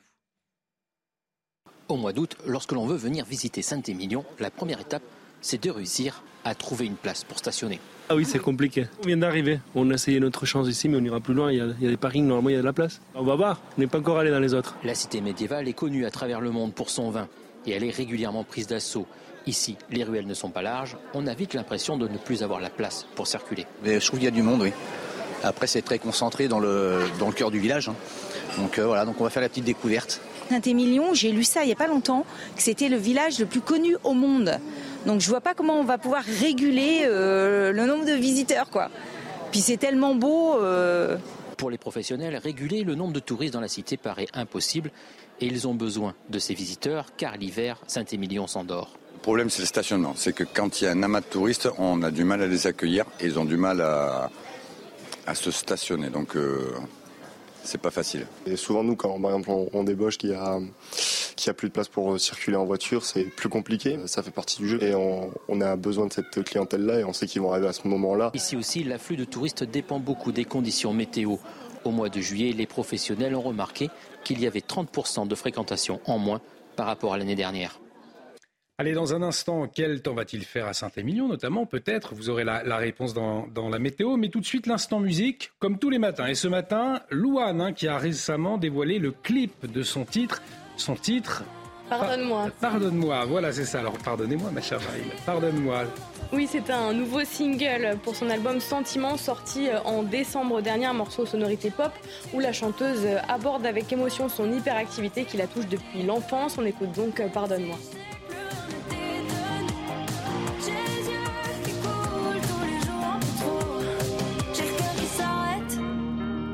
Je l'avais pas vu venir. Est-ce que j'ai pas gâché la fête? Je sais pas, je crie sans réfléchir. T'as les yeux tristes même quand tu souris. C'est ce qui me rappelle que j'ai tort. Et j'aimerais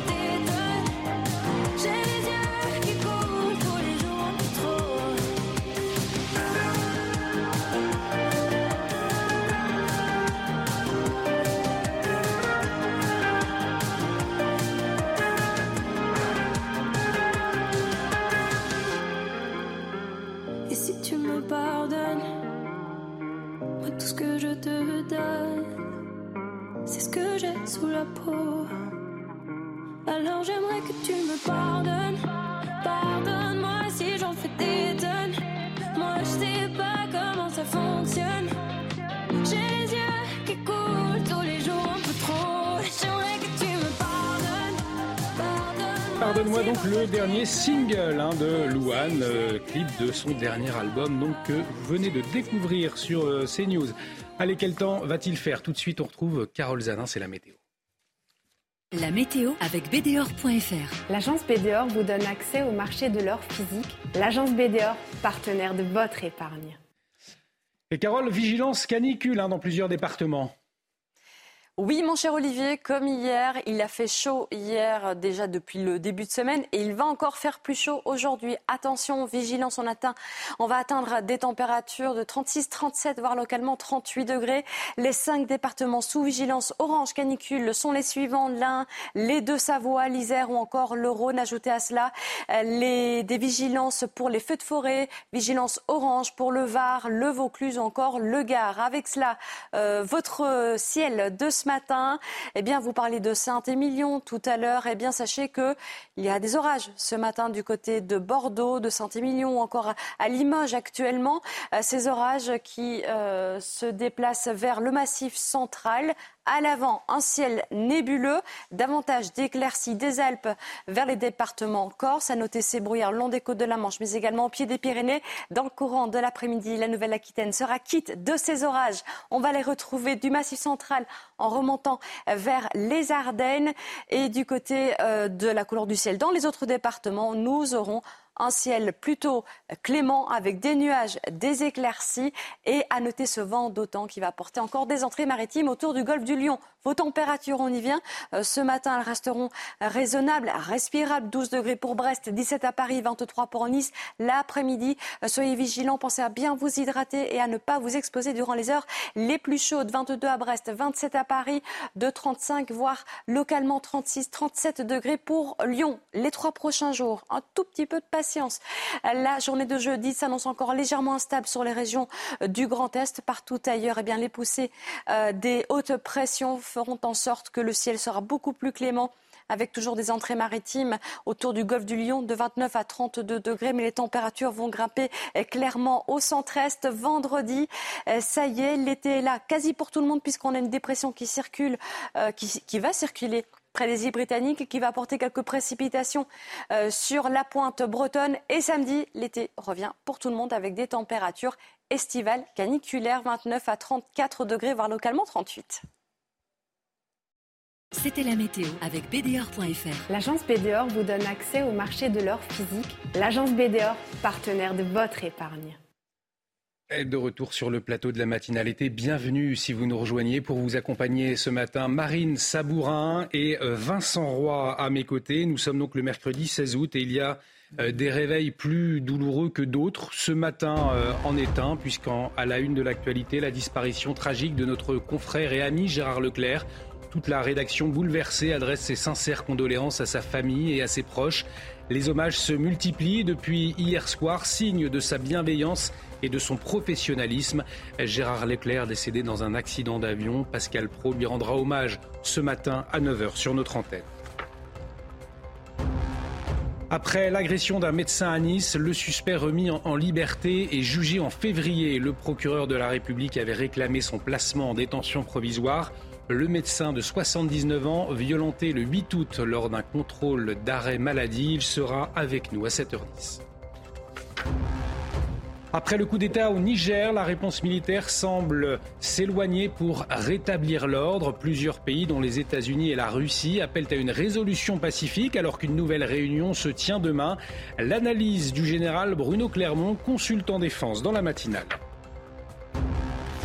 Et puis les fortes chaleurs font leur retour dès demain. On attend jusqu'à 40 degrés dans l'Hexagone. Dans les EHPAD, gérer la canicule est un véritable défi pour protéger les pensionnaires.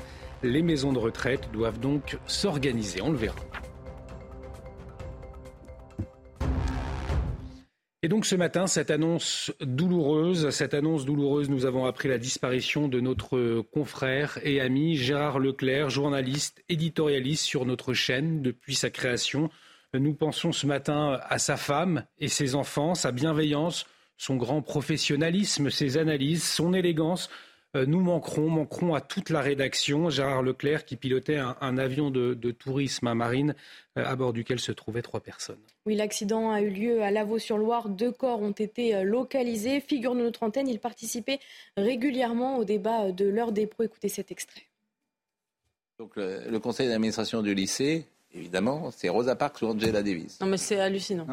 je sais pas pourquoi vous me regardez en disant. Mais non, mais je vous regarde parce que je trouve ça, en fait, je trouve que c'est tellement l'inversion. En fait, je, trouve que de quel côté que je me tourne, ce pays est fou. Je suis plutôt On va terminer dans un hôpital psychiatrique pour des raisons que je n'arrive même pas. Je vous assure, je n'arrive même pas à comprendre qu'est-ce qui peut passer. Reste calme, je ne défends pas ni, ni le nom d'Angela Davis. T'as des milliers de Français que tu peux honorer vais même vous dire, euh, donner, une, autre, vous donner une autre. J'habite dans le 17e arrondissement. Léon le Gauthier. Grand 17e arrondissement, il a appelé Martin Luther King. C'est très bien, Martin Luther King, mais pourquoi pas Gaston Bonnerville Pourquoi hmm. pas euh, Joséphine Baker Pourquoi pas Si on veut des gens de la diversité, il y en a plein dans notre pays. Là, vous avez mille fois raison. L'américanisation. Là où vous avez mille fois raison, c'est que le nom qui s'impose aujourd'hui, ce devrait être celui de Samuel Paty. Gérard Leclerc, un homme drôle, un homme intelligent, un homme humaniste. Oui, des mots euh, utilisés pour décrire Gérard Leclerc. Écoutez le témoignage de son confrère et ami Pascal Pro. Gérard était un humaniste, c'est un homme de bien, donc il croyait vraiment, quoi qu'il arrive, aux solutions euh, qui euh, sont parfois les moins contraignantes. Euh, et c'est pourquoi, euh, sur des sujets comme euh, nous pouvions avoir régulièrement sur la, sur la délinquance ou sur ces sujets-là, je me souviens combien Gérard préférait toujours une solution douce, une solution de compréhension, une solution qui soit différente de la solution ferme. C'était souvent le sens de nos échanges. C'est indéniable. Gérard Leclerc était un homme cultivé, un homme brillant, un homme euh, qui aimait euh, le débat. Nos chroniqueurs, invités et consultants se joignent à notre peine. Tous décrivent un, homme passionné. Écoutez. On perd un, camarade euh, pour nos plateaux, un homme absolument charmant et qui, pour moi, avait une immense qualité qui est peut-être euh, le cœur de l'ADN de CNews, qui est le goût du débat, du désaccord. On pouvait s'engueuler sur les plateaux. Encore que moi, il m'arrivait d'être d'accord avec lui. Hein. Sur les retraites, on a fait front commun, euh, car on était très minoritaire. Mais, mais euh, on pouvait se disputer sur les plateaux, et puis tout de suite après se reparler tout à fait normalement. Il avait de l'humour, il avait, y avait la vie, et puis euh, il aimait, il aimait beaucoup de choses de toute façon, de la France, de la culture française. Et bien évidemment, euh, la disparition de notre confrère Gérard Leclerc provoque, Marine, beaucoup de réactions. oui, euh, y compris euh, auprès de la classe politique qu'il côtoyait depuis des décennies. Regardez ces mots postés sur les réseaux sociaux, ceux de Clément Beaune, ministre des Transports. Pensée attristée pour un grand journaliste politique qui a accompagné nos vies de citoyens. Il y a les mots également de l'ancien président François Hollande. Oui, Gérard Leclerc était un grand journaliste politique, cultivé, rigoureux, élégant. Il aimait le débat, la controverse, tout en respectant la vérité des faits. Je pense à nos interviews, j'entends encore ses analyses et je mesure le talent que la presse vient de perdre. Pensez pour sa famille et ses proches. réaction également du député républicain Éric Ciotti. Gérard Leclerc était un immense journaliste qui a fait une grande partie de sa carrière chez France Télévisions. Toutes mes condoléances à ses proches et à ses camarades, notamment de l'heure des. Et Éric Zemmour, euh, président de Reconquête, a également réagi, hein, Marine. Oui, euh, Gérard Leclerc aimait le débat, détestait le sectarisme, était de ceux qui avaient eu le courage de faire partie de l'aventure de CNews dès le début. J'adresse mes condoléances à sa famille et à ses proches. Et une émission euh, spéciale avec Pascal Pro, donc à partir de, 9h sur notre antenne. Une émission pour rendre hommage à, nos, à notre confrère après cette disparition tragique. Dans l'actualité euh, également, à Lisieux, dans le Calvados, une centaine de personnes euh, s'est réunie hier pour rendre hommage à Stéphane Vittel. Stéphane Vittel, décédé vendredi dernier. Oui, euh, ce proviseur a été retrouvé mort alors qu'il venait d'éteindre l'alarme intrusion déclenchée dans son collège. L'autopsie réalisée ces derniers jours n'a pas permis de déterminer les circonstances de son décès. Sur place, l'émotion est palpable. Nous, on est sous le choc que j'ai appris pendant les vacances et on est vraiment sous le choc. Enfin, c'est inimaginable, quoi. C'est euh, une perte, une grande perte euh, euh, pour, pour les enfants, pour les professeurs. On n'a jamais eu de gros, gros soucis tant que c'était lui qui était en direction. Enfin, il y avait une très grosse lutte contre le harcèlement qui, qui lui tenait à cœur. Et non, enfin, c'était quelqu'un qui était disponible pour les, pour les familles et les enfants. Et l'enquête se poursuit, on, la suit de près bien évidemment sur euh, CNews. Il n'y aura pas de spectacle de Dieudonné à Toulouse demain. Le maire de la ville doit prendre un arrêté aujourd'hui. Voici euh, ces mots, hein, Marine. Oui, voici ce qu'il dit. L'interdiction n'est pas un instrument idéal. Je décide cependant de l'employer pour signifier l'unité et l'inflexibilité du camp républicain face à ces provocations et gesticulations. Le lieu de la représentation n'était pas encore connu et devrait être communiqué par SMS euh, quelques heures avant son début. Un flou concernant effectivement la localisation et l'horaire qui pourrait donner du fil à, retordre hein, aux autorités car l'arrêté doit préciser justement le, lieu de l'interdiction. Sans cela, il pourrait être retoqué euh, par le tribunal Vincent Roy. Euh, les mots du maire de la ville, interdire euh, pour signifier l'unité et l'inflexibilité du camp républicain face aux provocations et gesticulations de, Dieudonné. Il a raison, le, maire de Toulouse, puisque, on le sait, ça pourrait être difficile d'acter cette interdiction. Hein. Ah, écoutez, sur toutes ces questions, quant à moi, je suis voltairien. Hein, je ne suis pas d'accord forcément avec ce que vous dites, mais je me battrai toujours pour que vous puissiez le dire. Après, second temps, si les propos de M. Dieudonné contreviennent à la loi, la loi sanctionne. Mmh. Voilà, c'est simple, net, clair et précis. Mais pour ce qui est de l'interdiction de la liberté de parole, je suis pleinement voltairien. Il faut que les gens puissent dire ce qu'ils ont à dire. À condition que ce ne soit pas pénalement répréhensible. Et dans ce cas-là, et dans ce cas-là, ça tombe sous le coup de la loi. C'est une, c'est une autre affaire. Il y a la loi pour ça, on se doit de la respecter, y compris dans ses propos, et c'est bien le cas qui nous occupe avec Dieudonné. Merci Vincent Roy pour votre euh, analyse, votre point de vue. Les fortes euh, chaleurs, eh bien, elles font leur retour. Dès demain, on attend jusqu'à 40 degrés dans l'Hexagone, dans les EHPAD. Gérer la canicule, c'est un véritable défi, Marine, puisque les personnes âgées, on le sait, sont les personnes les plus à risque. Hein. Oui, alors pour protéger les pensionnaires, les maisons de retraite doivent s'organiser, mais les professionnels alertent, les moyens déployés face à la canicule sont insuffisants. Les explications d'Aminata Dem. Pardon. Face aux températures élevées, les EHPAD sont sur le pied de guerre. Nous sommes armés hein, pour faire face à la canicule. Nous avons renforcé le personnel aide-soignant et euh, auxiliaires de vie pour justement inciter les résidents à les faire boire parce qu'ils n'ont pas cette sensation de soif. Avec l'activation de son plan bleu, son EHPAD a pu mettre en place des mesures allant de l'organisation du rythme de vie à l'alimentation des résidents. Les volets des fenêtres seront fermés dès le matin pour être ensuite réouverts euh, le soir à partir de 21h. On va proposer des repas à base d'eau. Le directeur de cet EHPAD reconnaît tout de même la difficulté à recruter des infirmiers quant au suivi de l'état clinique des résidents. C'est une denrée rare et euh, il faudra revoir euh, au niveau de comment on peut rendre attractifs ces métiers du grand âge parce que le personnel infirmier, on ne trouve quasiment plus sur le marché. Depuis la terrible canicule de 2003, plusieurs mesures ont été mises en place par le gouvernement des mesures incomplètes selon ce directeur. Mais vous savez, pour accompagner dignement euh, les résidents, je pense qu'il est important d'équiper toutes euh, les chambres de climatisation, d'autant plus lorsqu'il faut accompagner les résidents en soins palliatifs. L'été dernier, les fortes chaleurs ont fait près de 5000 morts en France.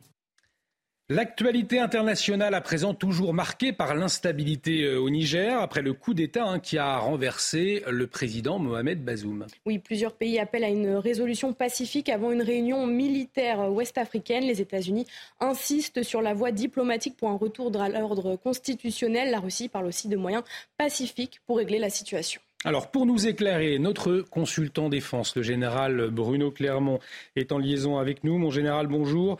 Euh, on le disait, hein, à la veille de cette réunion entre les pays de l'Afrique de l'Ouest, plusieurs pays appellent à une résolution diplomatique. On s'éloigne donc d'une intervention militaire.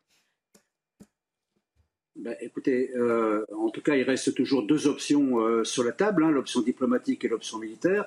L'option diplomatique, on voit qu'elle se heurte à un certain nombre de difficultés, qui est le fait que d'abord, la junte militaire ne veut pas discuter euh, avec les délégations qui lui sont, euh, qui lui sont envoyées. Et, donc cette option diplomatique, pour la renforcer, on l'a on l'a sortie d'une menace militaire de la CDAO, une opération militaire qui a été annoncée plusieurs fois par l'organisation régionale, qui comprend un certain nombre de pays, qui se heurte à des difficultés techniques, mais qui est en train de se monter. Il va y avoir une réunion demain ou après-demain des chefs d'état-major des, armées des pays concernés pour mettre en place cette opération militaire.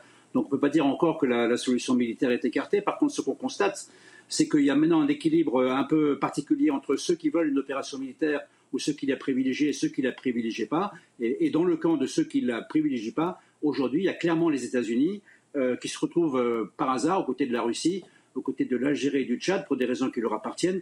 Donc la CDAO maintient la pression pour une opération militaire. La France, visiblement, euh, favorise aussi cette option comme une option, pas principale, mais l'option possible. Donc on en est là aujourd'hui. On y verra peut-être plus clair dans les prochains jours. En tout cas, ça fait trois semaines que le putsch a été déclenché. On peut dire qu'aujourd'hui, le temps profite aux, putschistes et que les tergiversations de la communauté internationale euh, ne sont pas en faveur d'un rétablissement de, l'ordre constitutionnel, euh, en tout cas pour le moment.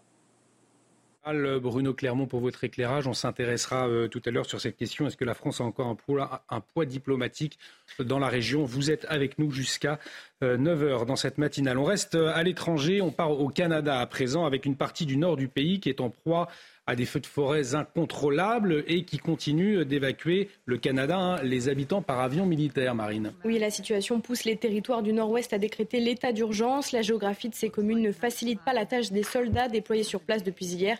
Ces villages sont tous séparés de plusieurs centaines de kilomètres et donc particulièrement euh, difficiles à évacuer par voie terrestre. Et on va parler sport euh, à présent avec l'officialisation de l'arrivée de Neymar en Arabie Saoudite. Tout de suite, le journal des sports. Votre programme avec Groupe Verlaine, centrale photovoltaïque à poser en toute simplicité n'importe où. Groupe Verlaine, connectons nos énergies. Et nous démarrons donc ce journal, je le disais, avec du football et l'officialisation de l'arrivée euh, de Neymar en Arabie Saoudite, Marine. Oui, le Brésilien quitte euh, le PSG après six saisons pour le club d'Al Hilal. Le joueur vient de signer pour deux ans. Le joueur de 31 ans a présenté son nouveau maillot aux côtés de son président dans une vidéo publiée par le club saoudien. Son transfert est estimé à près de 100 millions d'euros, bonus compris. Et puis on parle de la déception des supporters marseillais ce matin, l'OM qui ne disputera pas la Ligue des Champions cette saison. Oui, ils se sont inclinés euh, face au Panathinaikos à l'issue des tirs au but. Tout avait, pourtant, tout avait pourtant bien commencé pour les Marseillais. Pierre-Emerick Aubameyang a rapidement ouvert le score avant de doubler la mise euh, avant la pause. Les Marseillais étaient alors qualifiés, mais un but en toute fin de match du club grec a prolongé la rencontre jusqu'au tir au but où l'OM a finalement perdu 3 buts à 5. Vous avez regardé votre programme avec Groupe Verlaine. Isolation thermique par l'extérieur avec aide de l'État. Groupe Verlaine, connectons nos énergies. Souvenez-vous, cette affaire qui avait choqué le pays, l'agression d'un médecin généraliste, c'était le 8 août dernier à euh, Nice, le docteur Jean-Yves Olivier qui se rendait euh, au domicile de son agresseur présumé en arrêt maladie afin de contrôler son état de santé. Il est avec nous, le docteur Jean-Yves Olivier, euh, après euh, cette décision de justice.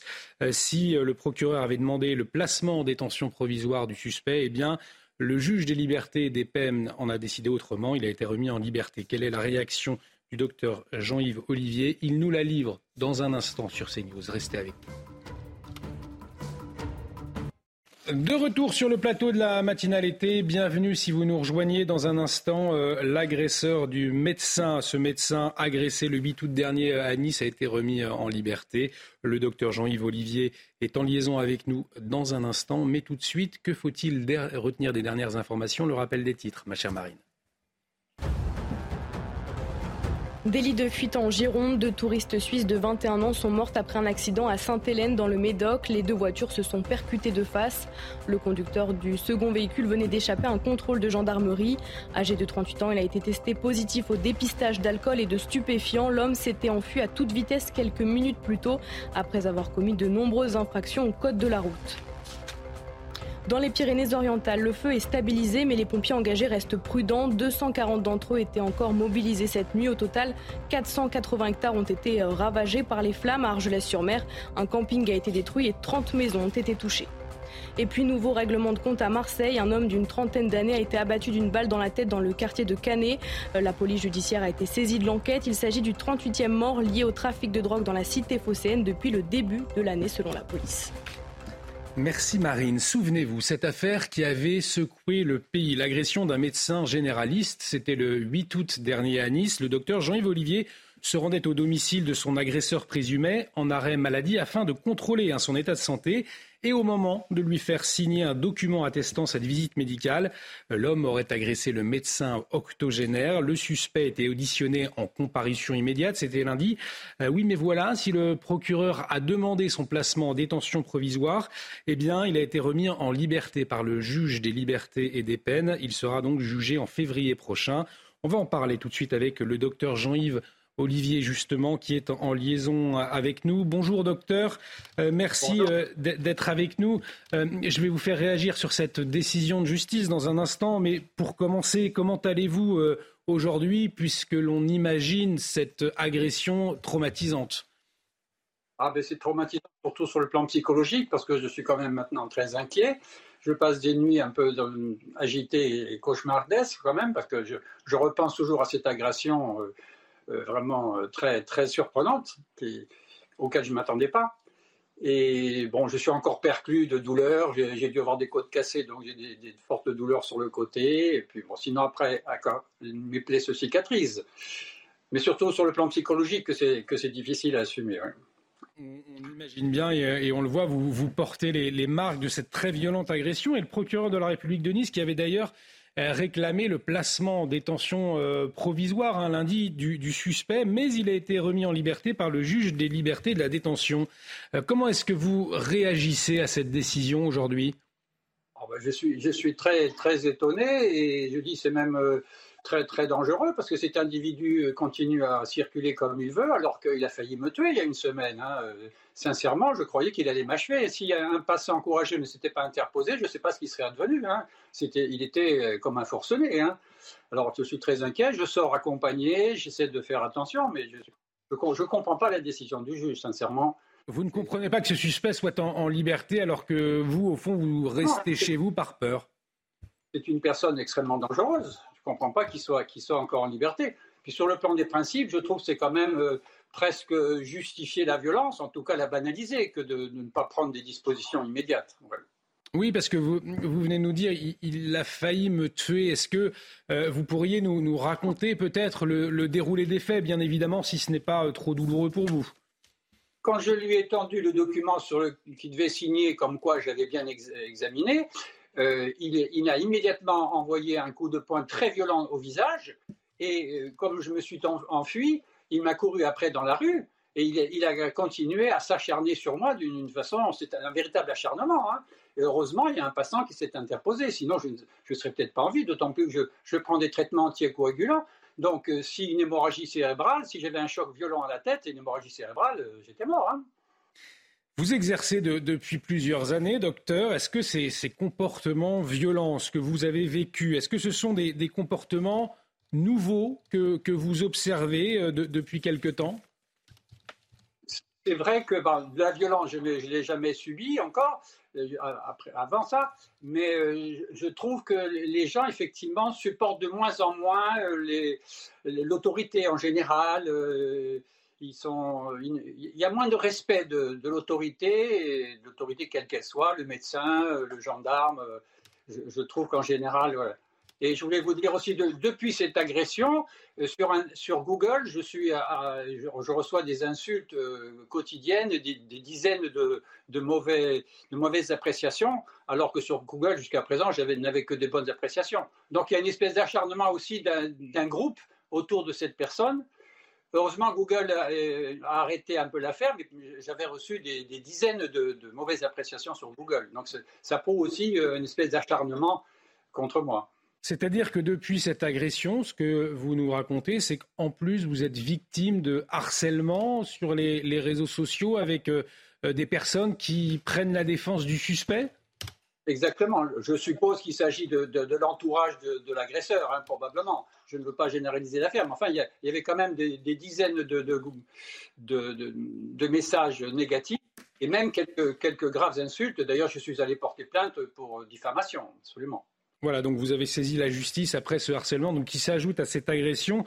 Vous allez, malgré tout, continuer à exercer votre profession de médecin euh, oui, parce que je suis un passionné de la médecine et c'est vrai que ça me manquerait, mais je vais, je vais un petit peu avoir la boule au ventre quand je vais me déplacer. Je vais essayer de ne pas être le moins possible seul et puis de modifier ma façon de voir. Je, je pense que je ne pourrai plus donner mon avis aux personnes que je vais contrôler.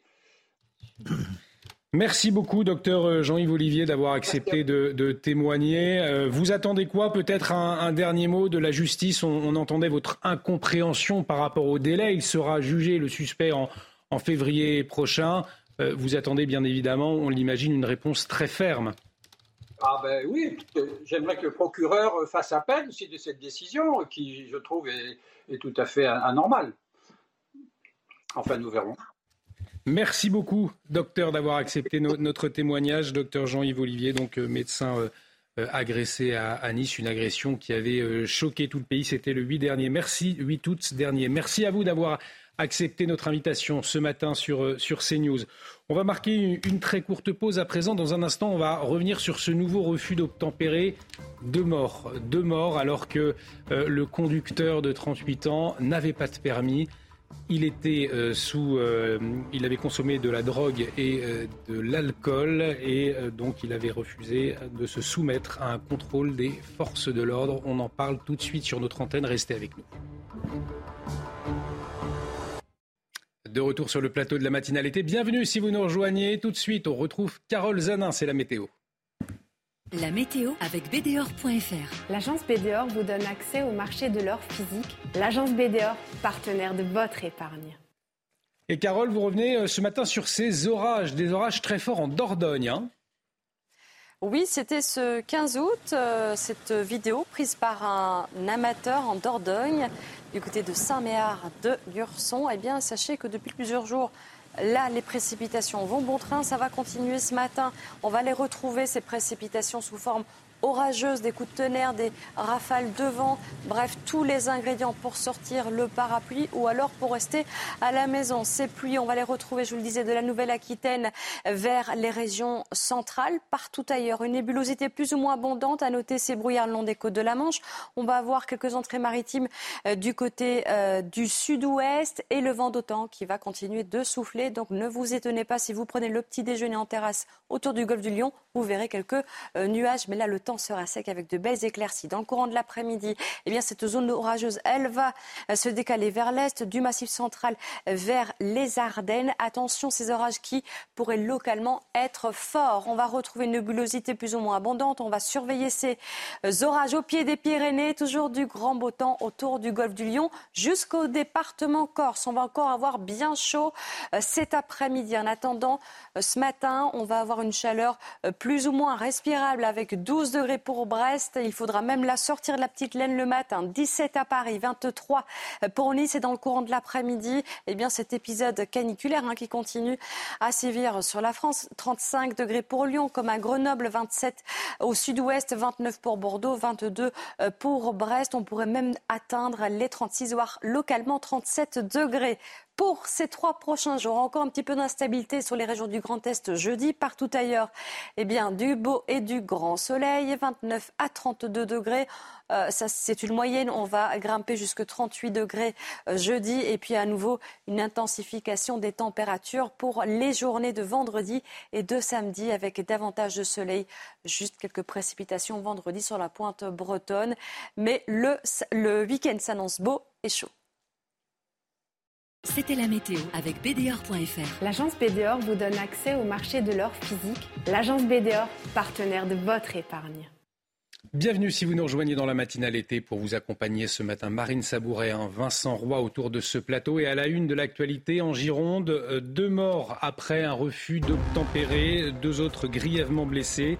Le suspect tentait de se soustraire à un contrôle de police. Il a heurté un second véhicule. Le conducteur de 38 ans sans permis était positif au dépistage d'alcool et de stupéfiants.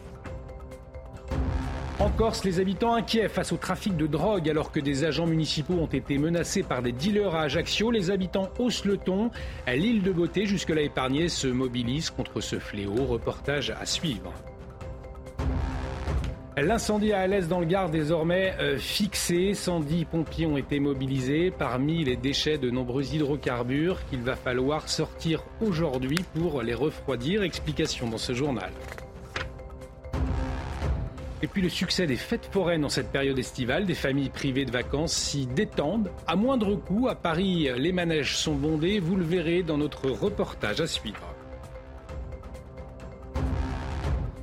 Et je vous le disais donc, ce terrible drame en Gironde. Deux touristes suisses de 21 ans euh, sont mortes après un accident à Sainte-Hélène. C'est dans le Médoc. Les deux voitures euh, se sont percutées de face. Le conducteur du second véhicule venait d'échapper un contrôle de gendarmerie. Oui, âgé de 38 ans, il a été testé positif au dépistage d'alcool et de stupéfiants. L'homme s'était enfui à toute vitesse quelques minutes plus tôt pour avoir commis de nombreuses infractions au code de la route. Deux autres passagers ont été blessés. Les faits avec Mathilde Ibanez. Un refus d'obtempérer qui se termine en drame. Les faits se sont produits lundi dans la soirée à Sainte-Hélène en Gironde. Un homme au volant d'une voiture refuse de se soumettre à un contrôle de gendarmerie. Sur sa route, il percute un autre véhicule immatriculé en Suisse, tuant les deux passagers. Le conducteur, âgé de 38 ans, conduisait sans permis. Il a été testé positif au dépistage d'alcool et de stupéfiants et était déjà connu pour des précédentes infractions routières. On a encore une fois euh, les conséquences d'un refus d'obtempérer, euh, en sachant que j'ai envie de parler plutôt de, criminels de la route, hein, parce qu'on n'est plus dans un refus d'obtempérer, on a des, des personnes qui sont bien sûr très connues de, nos services, c'est souvent le cas, qui prennent tous les risques, les risques de, renverser un policier, les risques de, de renverser un piéton ou de ôter la vie de, personnes euh, qui arrivent à contresens et c'est ce qui s'est passé. Les victimes sont deux jeunes femmes suisses de 21 ans en vacances dans la région, selon le quotidien régional Sud-Ouest. Deux autres personnes ont été grièvement blessées et transportées au CHU de Bordeaux, où leur pronostic vital est toujours engagé. L'homme a été placé en garde à vue. Une enquête a été ouverte par le parquet de Bordeaux. Et ce refus d'obtempérer, on y reviendra avec notre invité à 7h45, maître Sébastien Dufour, avocat en droit routier, sera en liaison avec nous. On part en Corse à présent où les habitants sont inquiets face au trafic de drogue. Deux agents municipaux ont été menacés à Ajaccio alors qu'ils effectuaient leur tournée matinale. Cela s'est passé dimanche. Eh bien, les trafiquants leur ont interdit de venir, Marine. Oui, sur place, les habitants euh, se mobilisent pour que leur quartier ne devienne pas une zone de non-droit. Explication de Christina Luzzi, notre correspondante en Corse. L'affaire a été révélée sur les réseaux sociaux par deux adjoints de la mairie d'Ajaccio euh, qui ont pris la décision de se rendre sur les lieux dès le lendemain matin avec les agents afin de leur apporter euh, leur soutien, mais également euh, pour envoyer un message fort aux dealers. Il n'y aura aucune zone de non-droit à Ajaccio, a affirmé le premier adjoint de la ville, Alexandre Farine. Des habitants du quartier qui n'ont pas souhaité s'exprimer à nos micros de peur de représailles nous ont confié qu'en dépit d'importants travaux de rénovation urbaine réalisés par la mairie, ils avaient vu leurs conditions de vie se dégrader au fil des années et craindre que leur quartier, où demeurent encore de nombreuses familles corses, euh, ne devienne une zone de non-droit. Une jeune maman nous disait, hier c'était des agents municipaux, demain, est-ce qu'ils ne s'attaqueront pas à une personne qui rentre chez elle? Euh, Le quartier est pour le moins euh, familier des problèmes liés au trafic de drogue. En novembre dernier, le procureur de la République, Nicolas Sept, annonçait le démantèlement d'un point de deal dans ce secteur de la ville, un trafic qualifié de véritable stand à ciel ouvert alimentant tout le bassin ajaxien et estimé à près d'un demi-million d'euros. Euh, durant quelques semaines, des agents de la propreté urbaine euh, seront accompagnés par la police municipale lors de leur tournée matinale. Cette annonce douloureuse ce matin, nous avons appris la disparition de notre confrère et ami Gérard Leclerc, journaliste, éditorialiste sur notre chaîne depuis sa création.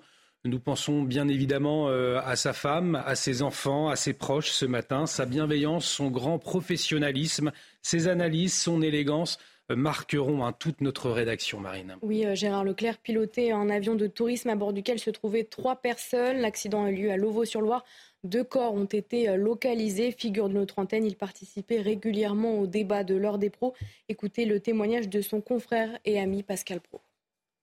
Gérard, c'était l'humour. Gérard, c'est l'intelligence. Gérard, c'est la finesse, la bienveillance, la gentillesse. Je sais qu'on part toujours euh, de toutes les qualités, euh, ceux qui parfois s'en vont, mais en l'espèce, c'est une réalité. Tous ceux qui l'ont connu euh, ce soir, je, les entends, je les vois, je les lis, euh, je lis leurs messages et tous disent la même chose. C'est un mélange d'intelligence et, de, bienveillance, ce qui n'est pas si fréquent, de gentillesse, d'empathie pour les autres. Et euh, cette euh, disparition de notre confrère Gérard Leclerc provoque beaucoup de, réactions, y compris auprès de la classe politique qui le côtoyait hein, depuis des décennies. Regardez ces mots postés sur les réseaux sociaux avec vous, Marine. Oui, ceux de Clément Beaune, ministre des Transports, pensée attristé pour un grand journaliste politique qui a accompagné euh, nos vies de citoyens. Le message d'Olivier Faure, premier secrétaire du Parti socialiste également ce matin. Oui, Gérald s'est intéressé aux gens, aux idées, au parcours, bien du mal à parler de lui au passé. Nadine Morano euh, également a, réagi, hein, Marine. Oui, euh, mais quelle tristesse. Gérard Leclerc était un journaliste de grand talent et tellement sympathique. J'aimais débattre avec lui euh, chez Pascal Pro. Il va vraiment manquer. Et un hommage hein, à Gérard Leclerc à partir de 9h avec Pascal Pro et ses invités. Hommage donc à ne pas manquer à 9h pour notre confrère et ami Gérard Leclerc. nous, CNews, en immersion avec euh, la gendarmerie. Effectivement, une annonce triste. On est tous un peu émus autour de, ce plateau. Pas forcément évident ce matin. Euh, nos journalistes en immersion, donc avec une patrouille de, gendarmerie, je vous le disais, puisqu'hier, le 15 août, était euh, synonyme de retour de long week-end. Les contrôles routiers ont donc été renforcés sur tout le territoire. Oui, vous allez le voir, les automobilistes étaient pressés de rentrer chez eux. Reportage de Sarah Varny, Olivier Gangloff avec le récit de Corentin Brio. Est-ce que vous avez compris on vous contrôle ou pas du tout Ah.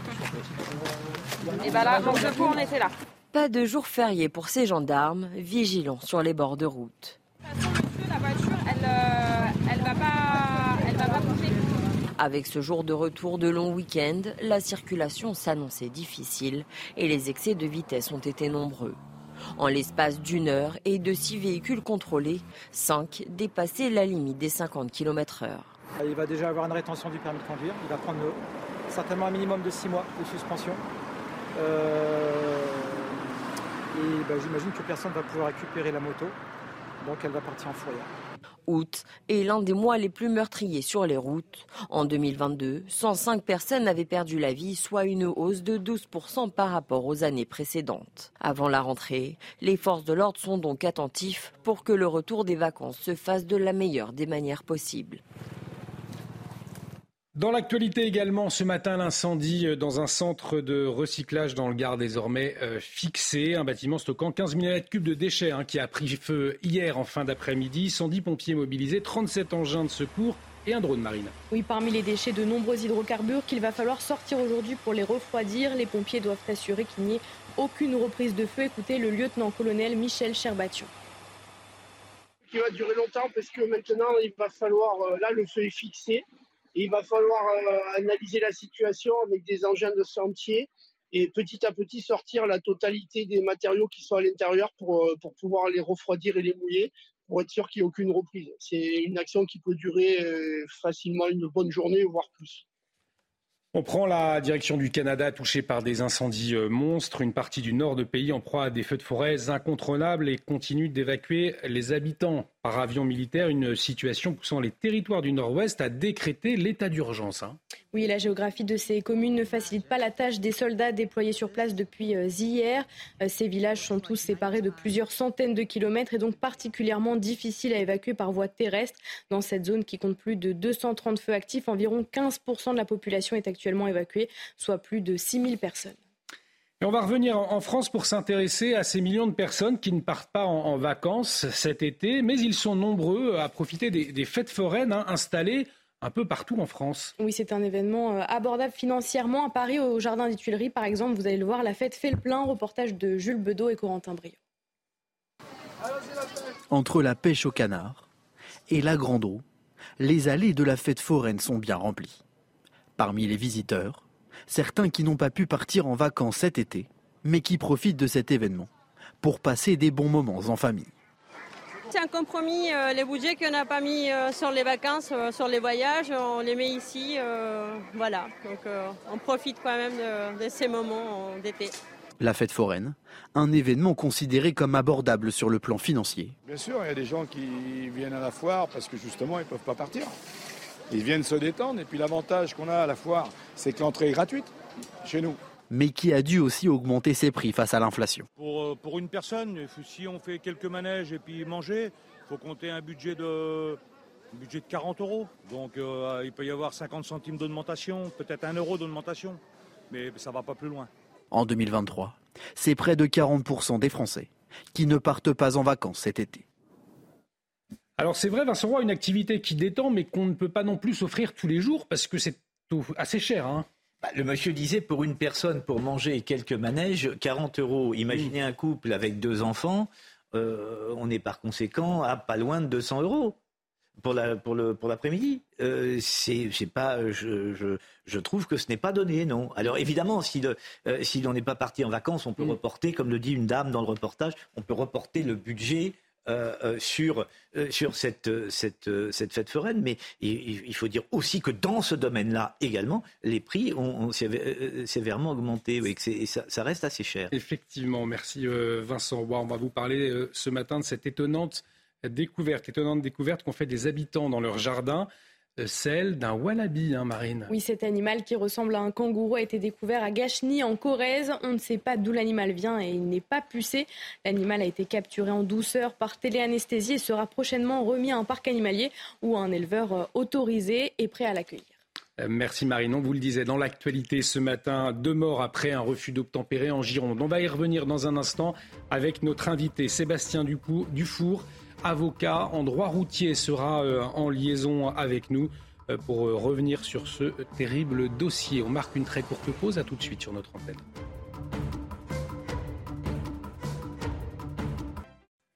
De retour sur le plateau de la matinale été, bienvenue si vous nous rejoignez dans un instant. Nous allons revenir sur ce nouveau refus d'obtempérer et terribles conséquences puisque deux personnes sont mortes et deux autres grièvement blessées lors d'un accident de la route impliquant de voiture. Et ce qui interpelle, c'est le conducteur. Il conduisait sans permis, euh, sous emprise de l'alcool et de stupéfiants. On en parle dans un instant avec Sébastien Dufour, avocat en droit routier. Mais tout de suite, que faut-il retenir des toutes dernières informations? On fait le point avec vous, Marine Sabourin.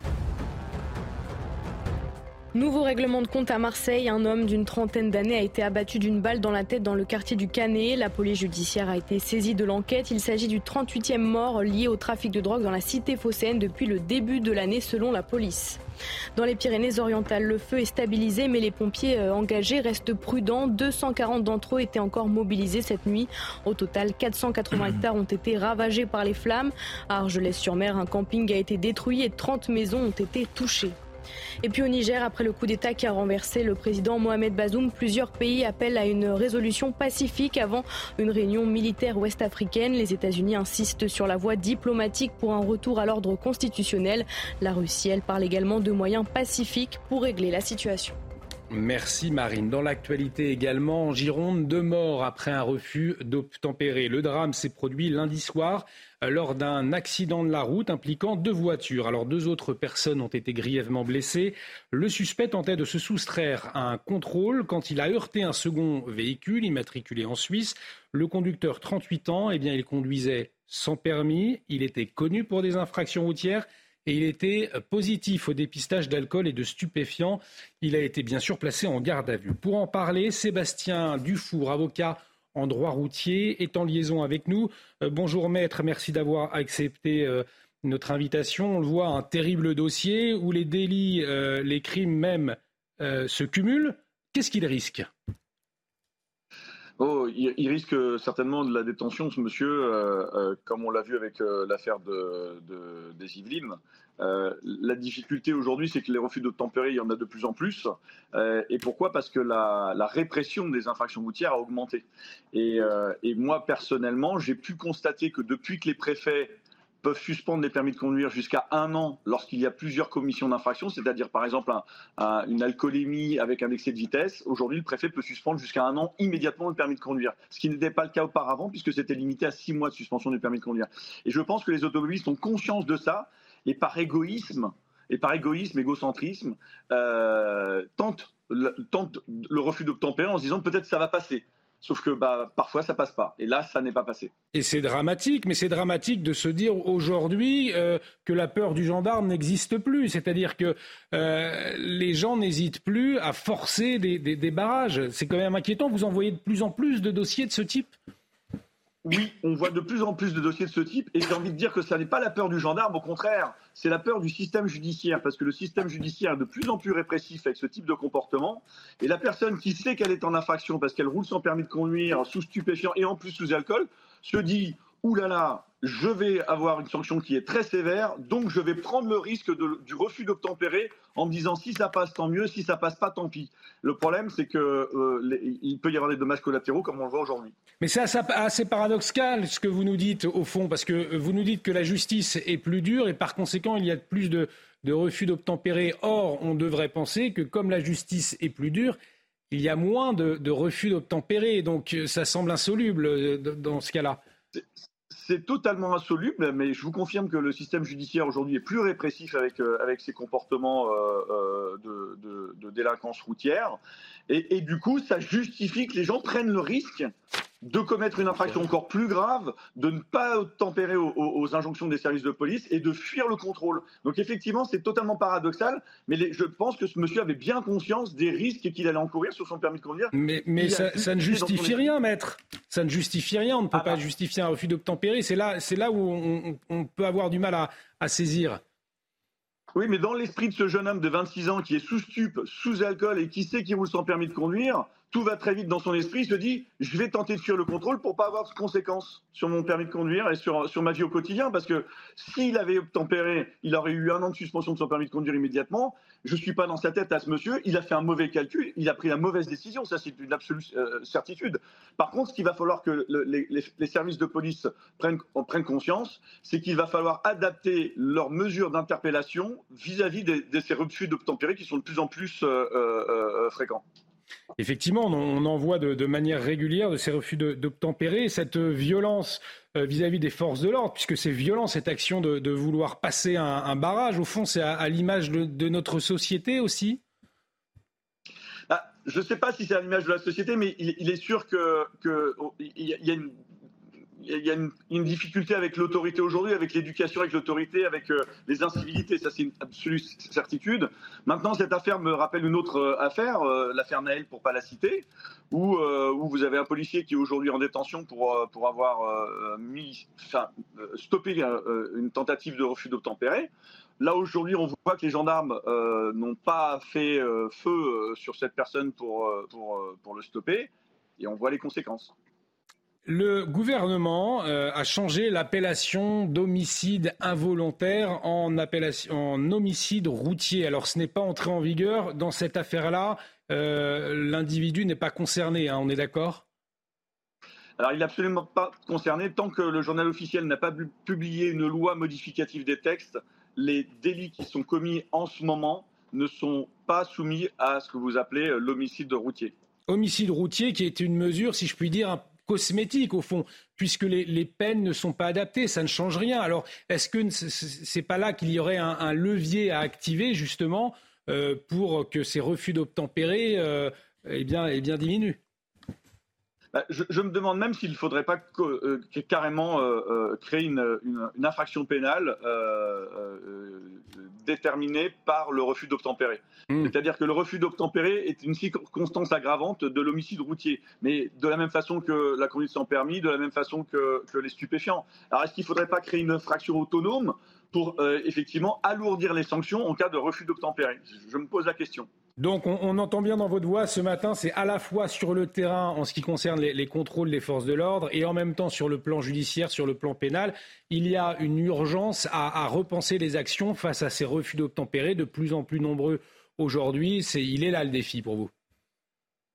Bah, moi, le défi non, parce que je, défends justement les, délinquants routiers au quotidien, mais je, pense qu'effectivement, il faut reprendre toutes les difficultés qui sont posées aujourd'hui par euh, les infractions de plus en plus euh, fréquentes euh, et, graves en droit routier et se poser autour de la table pour les autorités et se dire voilà comment on souhaite intervenir pour que ça cesse. Parce qu'il n'est pas normal que deux jeunes, deux Suisses qui viennent en vacances sur notre territoire ne rentrent pas chez eux. C'est pas normal. Merci Sébastien euh, Dufour d'avoir accepté notre invitation ce matin sur euh, CNews. Je le rappelle, vous êtes, avocat en, droit routier. Euh, après cette terrible information, ce nouveau drame, ce nouveau refus d'obtempérer en Gironde, Vincent Roy, c'est vrai que ce qu'on entendait, ce qui, ce qui choque le plus, c'est qu'aujourd'hui, les conducteurs n'ont plus peur de franchir euh, ces, barrages routiers. On voit les conséquences derrière euh, qui, sont euh, terribles. Mais au fond, est-ce que l'avocat nous disait que la justice, finalement, avait été trop sévère et du coup, ce qui impliquait ces refus d'obtempérer, c'est prendre le, problème à l'envers, non? Ah bah totalement à l'envers. Écoutez, les refus d'obtempérer sont endémiques. Il faut quand même rappeler que là, il y a deux touristes de 21 ans, parfaitement innocentes, qui sont décédés. Moi, je crois que, et vous, et, vous n'êtes pas sans vous souvenir que c'est un refus d'obtempérer qui a enflammé euh, la banlieue et Paris. Hmm. Ne l'oublions pas. Moi, je crois que ceux qui contreviennent aux injonctions de la police doivent être conscients qu'ils prennent un risque énorme.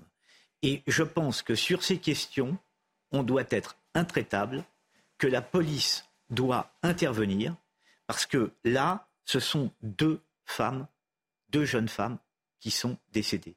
Et le, le, le, criminel, puisqu'on peut dire ça, cache euh, euh, coche toutes les cases. Hein. Euh, il a bu, il est sous l'emprise de drogue, hmm. il n'a pas de permis. Alors après, on nous raconte une absurdité, selon moi, que puisque la loi est plus dure sur les retraites permis, alors ça justifie, puisque notre ami avocat utilise le mot, ça justifie le refus d'obtempérer. Rien, vous m'entendez bien, rien ne justifie le refus d'obtempérer. Celui qui contrevient aux injonctions de la police prend un risque et doit assumer le risque qu'il prend. Ça n'est certainement pas à des innocentes de 21 ans de payer. Or, ce sont elles qui vont payer. Merci. Ce sont elles qui ont payé, puisqu'elles sont mortes. Elles ont payé de leur vie. Merci Vincent Roy, effectivement, de, réagir à votre point de vue sur ce terrible euh, drame. On va marquer une très courte pause. Dans, dans un instant, nous allons euh, revenir sur cette euh, actualité qui bouleverse, qui attriste tout toute notre rédaction et bien au-delà. La disparition bouleversante, tragique de notre confrère Gérard Leclerc.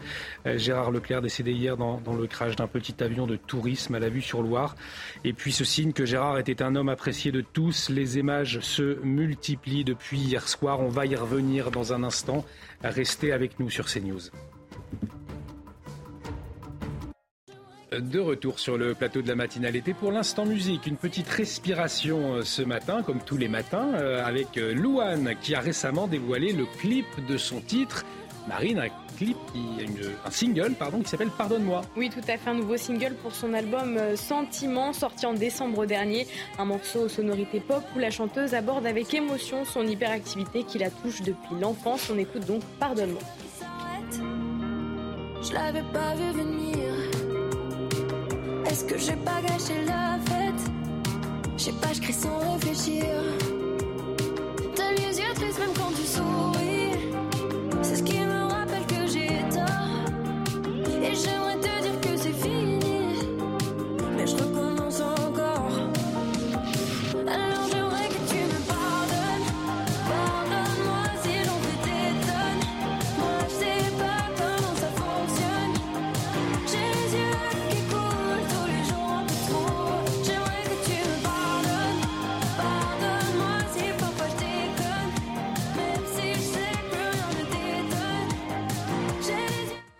météo avec BDOR.fr. L'agence BDOR vous donne accès au marché de l'or physique. L'agence BDOR, partenaire de votre épargne.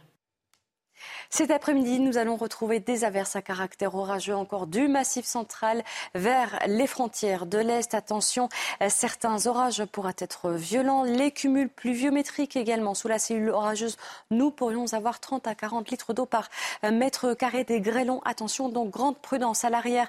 Un ciel nébuleux mais quelques éclaircies. Attention à ces orages également qui éclateront sur les Pyrénées-Orientales et toujours ce vent d'autant qui va apporter des euh, entrées maritimes autour du golfe du Lion. Grand beau euh, sur les Alpes jusqu'au département Corse. Vos températures pour cet après-midi. Je vous rappelle que nous sommes en un épisode caniculaire sur la France, euh, principalement sur les régions du centre-est, à Grenoble 35, voire localement 36 degrés, 27 à Paris, 22 euh, pour Brest. Et cette euh, journée de jeudi, elle sera marquée par encore un tout petit peu d'instabilité sur les régions du nord-est. Partout ailleurs, eh bien, nous aurons un ciel d'alternance de nuages, mais d'éclaircies. Les éclaircies qui se feront plus larges au fur et à mesure de la journée. Des entrées, évidemment, maritimes du côté de la Pointe bretonne.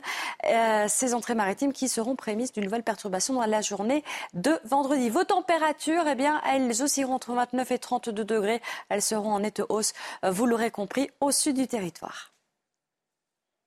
C'était la météo avec BDOR.fr. L'agence BDOR vous donne accès au marché de l'or physique. L'agence BDOR, partenaire de votre épargne.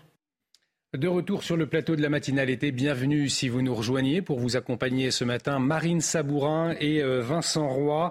Nous sommes le mercredi 16 août, il y a des réveils plus euh, douloureux que les autres. Ce matin en est un puisque nous avons appris la disparition tragique de notre confrère et ami Gérard Leclerc. Toute la rédaction bouleversée adresse ses sincères condoléances à sa famille et à ses proches. Les hommages se multiplient depuis hier soir, signe de sa bienveillance et de son professionnalisme. Gérard Leclerc décédé dans un accident d'avion. Pascal Pro lui rendra hommage ce matin dès 9h sur notre antenne. Après l'agression d'un médecin à Nice, le suspect remis en liberté est jugé en février. Le procureur de la République avait réclamé son placement en détention provisoire. Le médecin de 79 ans, violenté le 8 août lors d'un contrôle d'un arrêt maladie. Après le coup d'État au Niger, la réponse militaire semble s'éloigner pour rétablir l'ordre. Plusieurs pays, dont les États-Unis et la Russie, appellent à une résolution pacifique alors qu'une nouvelle réunion se tient demain. L'analyse du général Bruno Clermont, consultant défense, dans la matinale. La canicule de retour en ce mois d'août sur une partie du pays. Dès demain, une nouvelle vague de chaleur attendue avec des températures allant jusqu'à 40 degrés. Quels sont les bons gestes à adapter? Élément de réponse dans la matinale. Je vous le disais, cette annonce douloureuse ce matin. Nous avons donc appris la disparition de notre confrère et ami journaliste, éditorialiste sur notre chaîne depuis sa création. Nous pensons ce matin à sa femme, à ses enfants, à ses proches, sa bienveillance, son grand professionnalisme, ses analyses et son élégance également marqueront hein, toute notre rédaction marine. Oui, Gérard Leclerc pilotait un avion de tourisme à bord duquel se trouvaient trois personnes. L'accident a eu lieu à Lavaux-sur-Loire. Deux corps ont été euh, localisés. Figure de notre antenne, il participait régulièrement euh, au débat de l'ordre des pros. Écoutez le témoignage de son confrère et ami Pascal Pro. Gérard était un humaniste. C'est un homme de bien, donc il croyait vraiment, quoi qu'il arrive, aux solutions euh, qui euh, sont parfois euh, les moins contraignantes. et c'est pourquoi, sur des sujets comme nous pouvions avoir régulièrement sur la, sur la délinquance ou sur ces sujets-là, je me souviens combien Gérard préférait toujours une solution douce, une solution de compréhension, une solution euh, qui soit différente de la solution euh, ferme. C'était souvent le sens de nos échanges. Indéniablement, Gérard Leclerc était un homme élégant, cultivé, un homme qui aimait le débat, hein, Marine. Oui, nos chroniqueurs, invités et consultants euh, se joignent à notre peine. Tous décrivent un homme passionné. Écoutez Olivier D'Artigol. Il avait des convictions et des idées et des connaissances. Donc ça, c'est plutôt mieux pour aborder un débat, mais il pouvait faire preuve d'altérité aussi. C'est-à-dire que le contenu d'un débat, l'évolution d'un discussion pouvait l'amener euh, euh, à, choisir un autre angle, à, se repositionner ou pas. Il avait aussi un tempérament. Et euh, c'est ce que je retiens ce soir. C'est-à-dire une, il venait sur le plateau et il défendait crânement et la disparition de notre confrère Gérard Leclerc suscite une vive émotion, notamment auprès de la classe politique, classe politique que Gérard Leclerc côtoyait depuis des décennies. Et regardez hein, ces mots postés sur les réseaux sociaux avec vous, Marine. Oui, euh, ceux de Clément Beaune, ministre des Transports, pensée attristé pour un grand journaliste politique qui a accompagné euh, nos vies de citoyens. L'ancien président François Hollande a également réagi Oui, voici ces mots. Gérard Leclerc était un grand journaliste politique, cultivé, rigoureux, élégant. Il aimait le débat et la controverse tout en respectant la vérité des faits. Je pense à nos interviews, j'entends encore ses analyses et je mesure le talent que la presse vient de perdre. Pensez pour sa famille et ses proches. Et le président de Reconquête, Éric Zemmour, a également réagi. Hein. Oui, Gérard Leclerc aimait le débat, détestait le sectarisme et était de ceux qui avaient eu le courage de faire partie de l'aventure de CNews dès le début. J'adresse mes condoléances à sa famille et à ses proches. Et hommage à notre confrère Gérard Leclerc à 11h avec Pascal Pro et, ses invités. Hommage à ne pas manquer à partir de 9h donc sur notre antenne.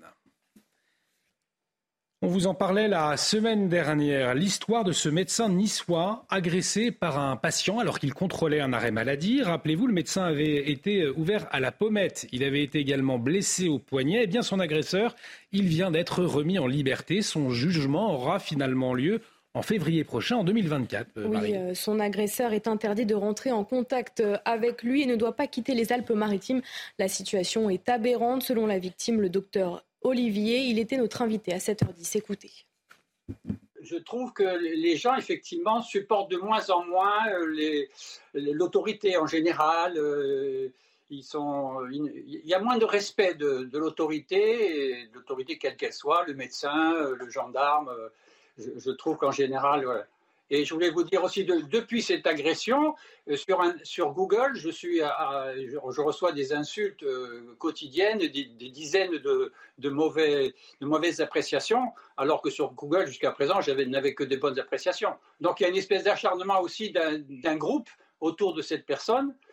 Heureusement, Google a, arrêté un peu l'affaire, mais j'avais reçu des, dizaines de, mauvaises appréciations sur Google. Donc ça prouve aussi euh, une espèce d'acharnement contre moi.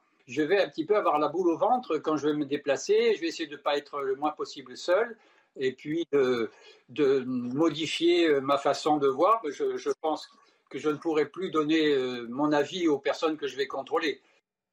Alors, on l'entend, Vincent Roy, témoignage fort hein, de, ce médecin. Euh, le suspect, lui, est donc en, liberté. Et là, à l'agression, on l'entendait, s'ajoute le harcèlement euh, sur euh, Internet. La décision de justice, vous avez du mal à, la comprendre, cette remise en, liberté? Non, mais écoutez, quand on voit on, ne peut pas être autrement que qu'ému quand on voit ce, vieil homme qui a été passé à tabac par un individu qui n'est même pas, d'après ce qu'on comprend, qui n'est même pas sous contrôle judiciaire. On lui demande de ne pas quitter la région. C'est le premier point. Et puis le deuxième point, on lui demande évidemment de ne pas s'approcher de la personne qui l'a agressé. C'est les deux seules choses qu'on lui demande. Euh, le parquet n'est pas entendu qui demandait une... Et on voit la détresse euh, de, de, ce vieux monsieur. Euh, je trouve ça absolument terrible et je m'interroge sur le message que l'on envoie aux à la population et aux différents agresseurs. C'est-à-dire qu'on leur dit, bah, écoutez, bon, vous avez, vous avez euh, euh, bastonné un vieillard, mais bon, on, voilà, on verra au mois de février ce qui se passe.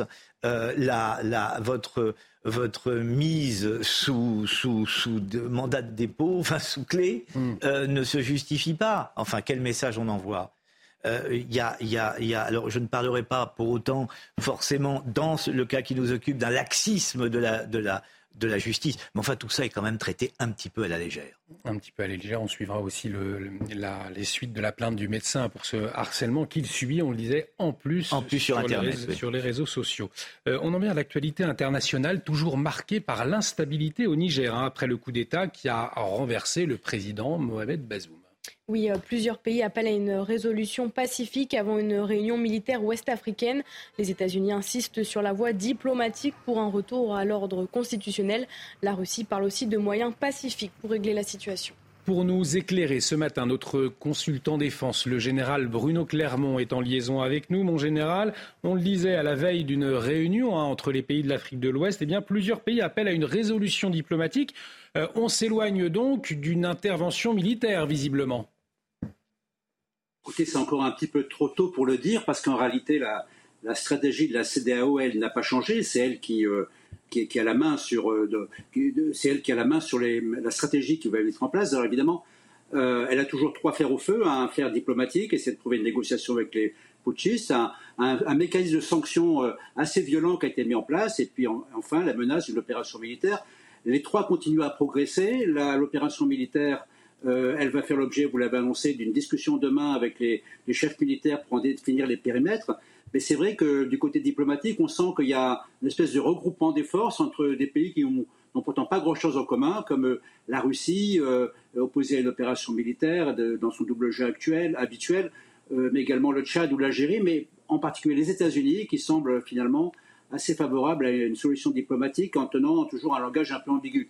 Du côté de l'opération militaire, on trouve quand même toujours en, tête de ligne, en quelque sorte, la CDAO et le Nigeria et, aussi la France qui a l'air très allante pour une opération militaire à laquelle elle n'est pas censée participer. Je rappelle qu'il y en a une qui a à peu près réussi en Gambie en 2017. Il y a des milliers de soldats qui ont franchi les frontières de la Gambie et le président euh, qui ne voulait pas partir, quitter le pouvoir après les élections, a dû démissionner. Général Bruno Clermont, la Russie appelle aussi, vous lisiez, à une résolution pacifique. Est-ce qu'on peut y voir un, double jeu? Puisqu'on le sait bien, il y a des, milices Wagner hein, euh, sur le continent africain, particulièrement en Centrafrique d'ailleurs. Absolument. D'abord, le, terme révolution pacifique venant de la Russie, c'est assez, euh, euh, intéressant comme concept. la Russie, avec l'usage de ces mercenaires Wagner, a lancé une politique de recolonisation de, l'Afrique de l'Ouest, euh, avec euh, comme objectif la prise de contrôle politique et la prise de contrôle des richesses de ces pays. On l'a vu en, République centrafricaine, où le pays est totalement sous la coupe de la Russie, et dans lequel un, millier, un peu plus d'un millier de mercenaires euh, de Wagner ont été capables de prendre le contrôle du pays, le contrôle des richesses. on a vu également l'efficacité de Wagner ou son inefficacité au Mali, puisque depuis l'arrivée de, de, Wagner au Mali, le coup d'État la situation euh, sécuritaire s'est dégradée. Donc oui, on a affaire à une offensive majeure de la Russie vers l'Afrique de l'Ouest, euh, vers les pays du Sahel, et pour l'instant, un certain nombre de pays sont tombés dans l'escarcelle de la Russie. C'est ce qui préoccupe évidemment euh, les Américains au plus haut point, mais également les Français qui veulent éviter que le Niger ne rejoigne cette série de pays. Merci pour votre éclairage, général Bruno Clermont, consultant défense CNews, donc sur l'instabilité au Niger, toujours à la une de l'actualité de ce mercredi. On va revenir euh, en France à présent avec un épisode caniculaire attendu dès demain. On attend jusqu'à 40 degrés. Euh, le phénomène marine qui euh, devrait durer jusqu'à la fin de la semaine. Hein. Oui, il faut donc adopter les bons gestes pour supporter cette chaleur. Par exemple, fermer les volets, boire de l'eau régulièrement ou encore éviter de sortir entre les heures les plus chaudes. Le point avec Maxime Lavandier. Cette semaine, la ville de Lyon reste écrasée par les fortes chaleurs. Un épisode caniculaire qui fait souffrir les Lyonnais. C'est vrai que c'est compliqué, euh, surtout quand on vit en appartement. Ça s'annonce encore très très chaud. C'est étouffant. Alors que j'ai eu la canicule dans d'autres villes de France, dans d'autres pays, et ça n'a pas été aussi dur. Placé en vigilance orange canicule, le département pourrait atteindre des températures allant jusqu'à 36 degrés. Face à cette chaleur et pour éviter les désagréments, certains ont quelques astuces. Pour se protéger, on boit on reste à la maison et on, met, le, et on met le ventilo et on ferme et on baisse les volets. Avec le petit bout de chou, on va se promener le matin. Et après l'après-midi, euh, on va rester peut-être un peu plus euh, enfermé.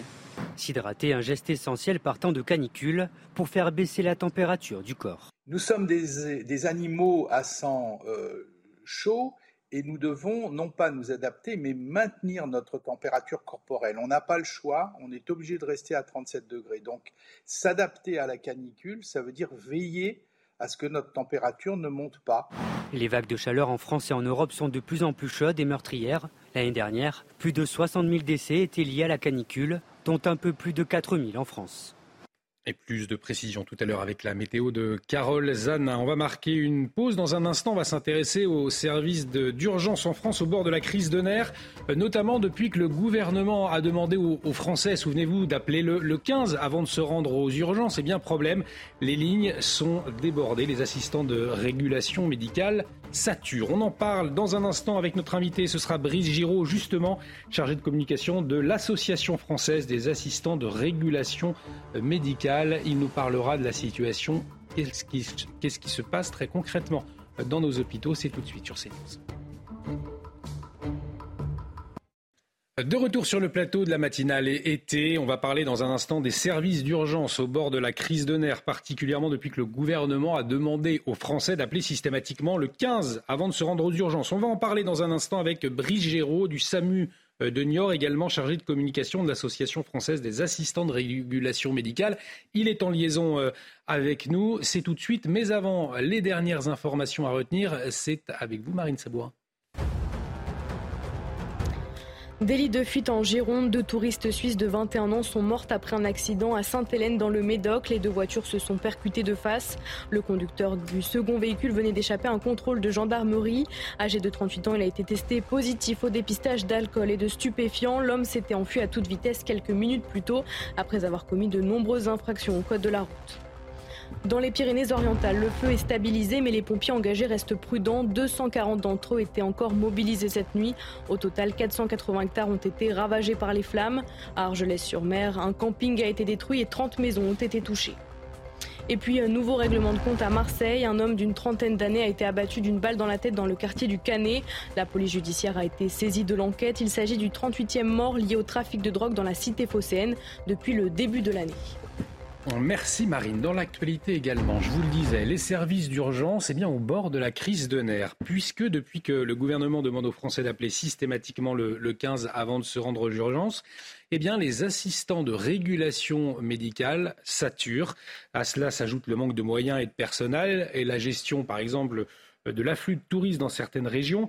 On va en parler euh, de cette situation, de la situation de l'hôpital plus généralement, avec notre invité Brice Giraud du SAMU de Niort. Il est chargé de communication de l'Association française des assistants de régulation médicale. Bonjour. Merci euh, Brice Giraud d'avoir accepté notre invitation ce matin sur CNews. Alors, les patients ne, ne le constatent pas, c'est vrai, mais actuellement, les urgentistes du 15 sont en grève illimitée puisque vous croulez sous les appels, ça sature. C'est bien cela? Oui, bonjour à tous, euh, tout à fait. Hein. En fait, euh, l'été, les, les, SAMU surchauffent. Hein. Euh, c'est forcément lié un petit peu ben, au manque de médecins libéraux l'été, hein, comme tout le monde, ils prennent leurs vacances. On n'a plus beaucoup de solutions autres que les urgences ou le SAMU. Donc il est vrai que l'été, les SAMU surchauffent. Alors vous surchauffez, vous recevez énormément d'appels, énormément d'appels liés à ce qu'on ce qu'on appelle la bobologie. Ah oui, ça prend une part de plus en plus importante hein, dans nos appels, hein, ici en régulation médicale. On va dire qu'un appel sur deux maintenant concerne plutôt de la médecine générale, mais il faut faire face à tous ces afflux d'appels. Et aujourd'hui, on manque de bras. Hein. Ce manque de bras, il est plutôt chronique dans l'hôpital, il est plutôt chronique dans les SAMU depuis de nombreuses années. On n'a pas réussi à trouver les leviers pour attirer dans notre profession et pour trouver des bras pour pouvoir prendre en charge correctement tous ces appels qui arrivent au SAMU et beaucoup d'appels, puisqu'on se souvient cette demande du gouvernement d'appeler le 15 avant de se rendre aux, urgences. Euh, a priori, effectivement, ça pouvait sembler une bonne idée pour ne pas saturer les accueils des urgences, mais finalement, on se rend compte qu'aujourd'hui, c'est peut-être pas forcément la solution. C'est ce que vous nous dites? Oui, tout à fait. Et pourtant, c'est la solution qui, a été trouvée. Il est vrai qu'il faut désengorger les urgences, il faut leur trouver d'autres réponses, d'autres solutions. C'est pour ça que le service d'accès aux soins va remplacer petit à petit les SAMU pour pouvoir proposer d'autres solutions avec des médecins généralistes aux personnes qui appellent le SAMU. En attendant, pour faire face à ce flux d'appels, à ce changement dans notre société, il faut qu'on puisse en fait avoir plus de professionnels sur les plateformes de régulation des appels. Et pour ça, il faut qu'on puisse trouver du personnel, il faut qu'on trouve des leviers pour attirer dans les écoles d'assistants de régulation médicale. Et pour l'instant, le, compte n'y est vraiment pas. On, va y revenir aux, solutions éventuelles que vous pourriez préconiser, mais cette saturation des, urgences au téléphone, très concrètement, euh, quel est l'impact? Il y a un effet domino, on imagine, sur les, sur les urgences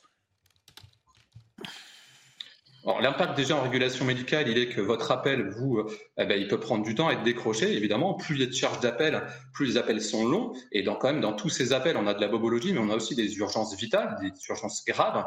Donc, il faut qu'on puisse, en norme de qualité, de répondre dans, des appels en moins de 30 secondes. Et plus on a d'appels, moins on peut le faire, pour le coup.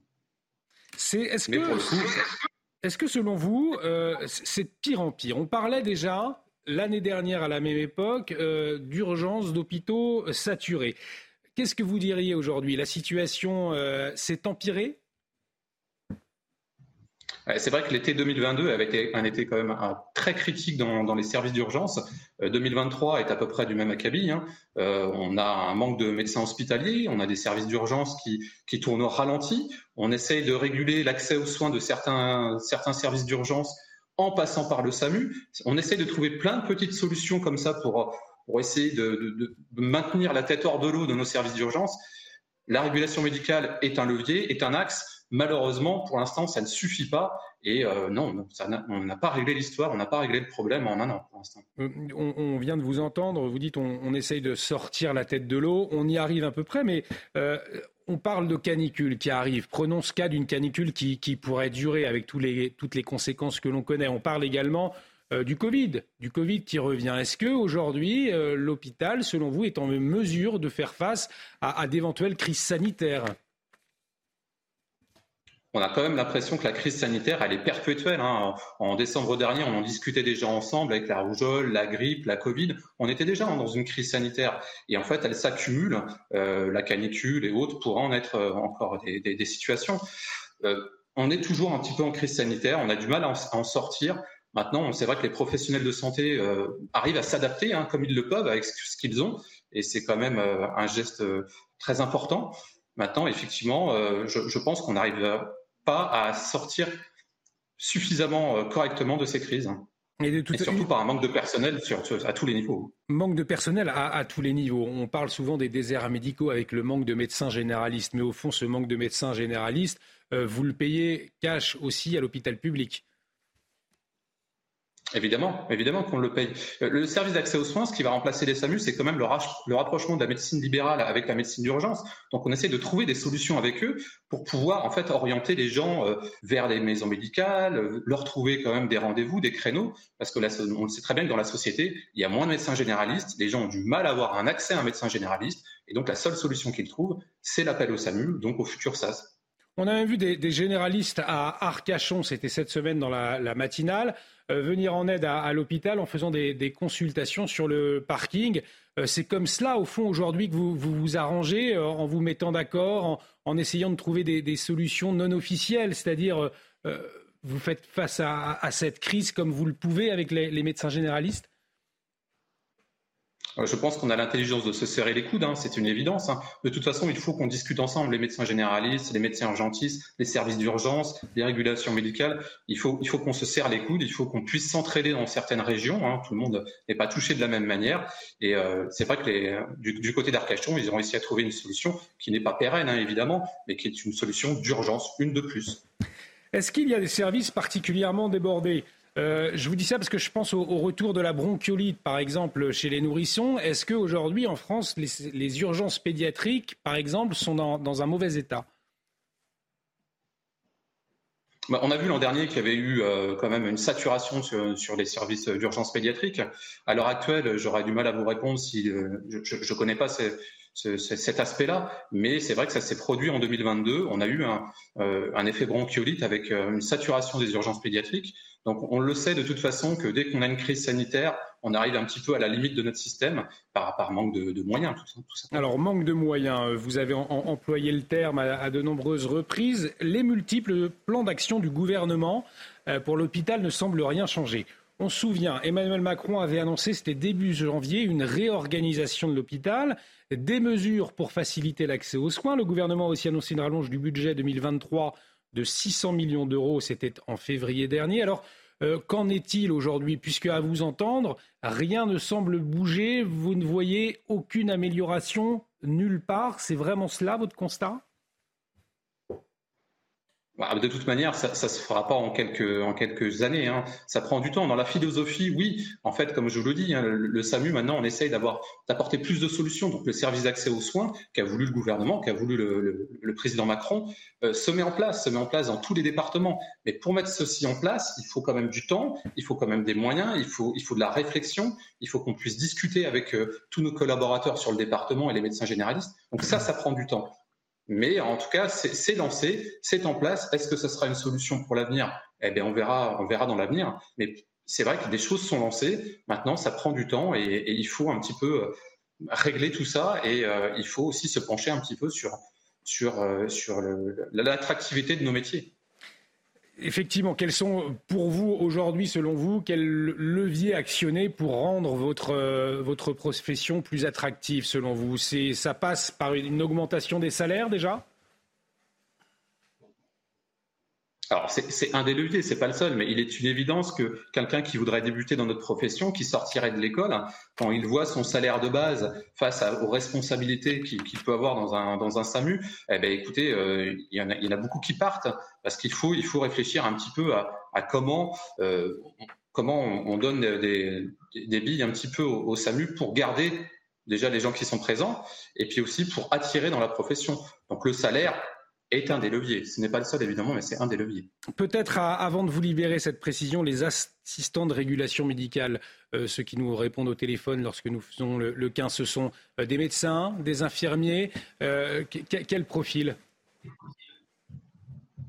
Alors, on a, un statut de soignant, hein, mais nous sommes assistants de régulation médicale. Donc, pour, pour être assistant de régulation médicale, il faut faire un an d'études dans des écoles d'assistants de régulation médicale. On n'est ni infirmier, on n'est ni médecin, on est profession vraiment particulière, hein, une profession de l'ombre, qui s'appelle assistant de régulation médicale.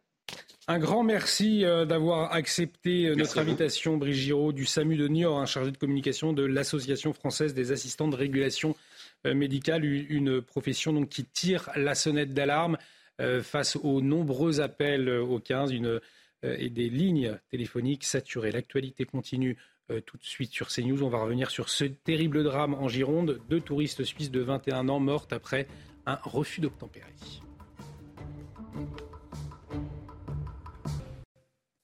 De retour sur le plateau de la matinale été, dans l'actualité ce matin, ce terrible drame à présent euh, en Gironde. Deux touristes suisses de 21 ans eh bien, sont mortes après un accident dans la commune de Sainte-Hélène. Ça se trouve dans le Médoc. Les deux voitures se sont percutées de face. Le conducteur du second véhicule venait d'échapper à un contrôle de gendarmerie marine. Oui, âgé euh, de 38 ans, il a été testé positif au dépistage d'alcool et de stupéfiants. L'homme s'était enfui à toute vitesse quelques minutes plus tôt pour avoir euh, commis de nombreuses infractions au code de la route. Deux autres passagers ont été blessés. Les faits avec euh, Mathilde Ibanez. Un refus d'obtempérer qui se termine en drame. Les faits se sont produits lundi dans la soirée à Sainte-Hélène en Gironde. Un homme au volant d'une voiture refuse de se soumettre à un contrôle de gendarmerie. Sur sa route, il percute un autre véhicule immatriculé en Suisse, tuant les deux passagers. Le conducteur, âgé de 38 ans, conduisait sans permis. Il a été testé positif au dépistage d'alcool et de stupéfiants et était déjà connu pour des précédentes infractions routières. On a encore une fois euh, les conséquences d'un refus d'obtempérer, euh, en sachant que j'ai envie de parler plutôt de, criminels de la route, hein, parce qu'on n'est plus dans un refus d'obtempérer, on a des, personnes qui sont bien sûr très connues de, nos services, c'est souvent le cas, qui prennent tous les risques, les risques de renverser un policier, les risques de, de renverser un piéton ou de ôter la vie de, personnes euh, qui arrivent à contresens et c'est ce qui s'est passé.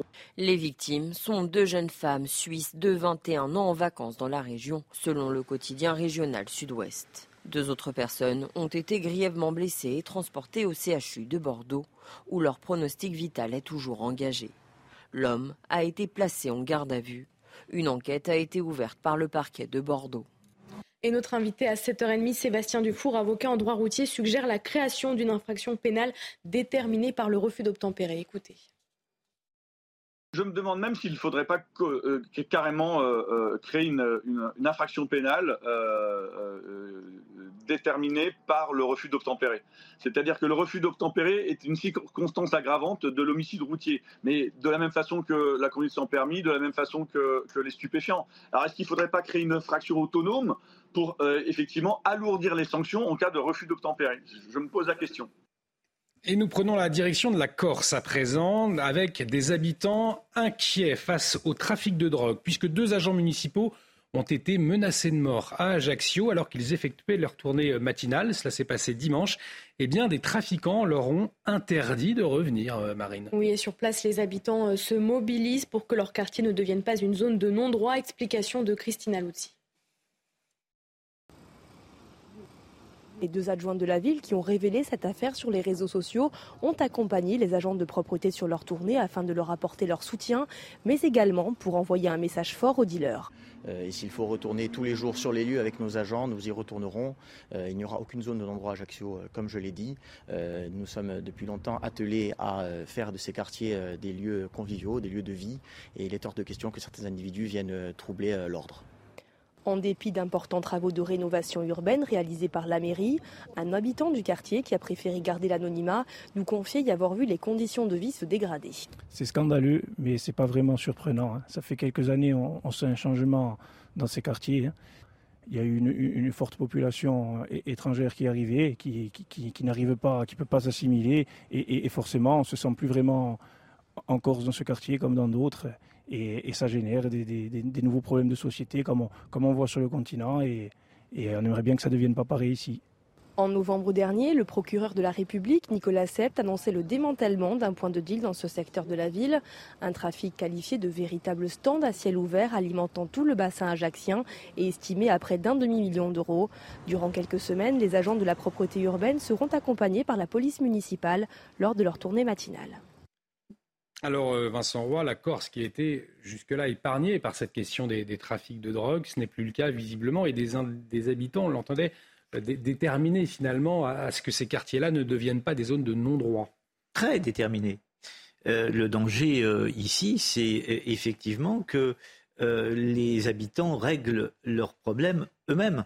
C'est-à-dire qu'ils ne fassent pas forcément appel aux forces de l'ordre, qu'ils s'organisent et règlent leurs problèmes eux-mêmes. Ça n'est pas évidemment euh, tolérable en République, même si euh, on peut euh, les comprendre, mais ça n'est pas tolérable. Donc ça, c'est un vrai danger auquel il faut, je crois, que la police et la justice soient particulièrement Merci Vincent Roy pour euh, votre regard sur cette actualité corse. On va revenir en, France. Euh, vous le savez, beaucoup de monde sur euh, les routes à l'occasion du week-end du, 15 août. Il y aura à venir les week-ends de, retour. Eh bien, nos journalistes étaient en immersion avec une patrouille de gendarmerie et les contrôles routiers marines ont été renforcés sur tout le territoire hein, hier. Oui, vous allez le voir, les automobilistes étaient pressés de rentrer chez eux. Reportage de Sarah Varny, Olivier Gangloff avec le récit de Corentin Brio.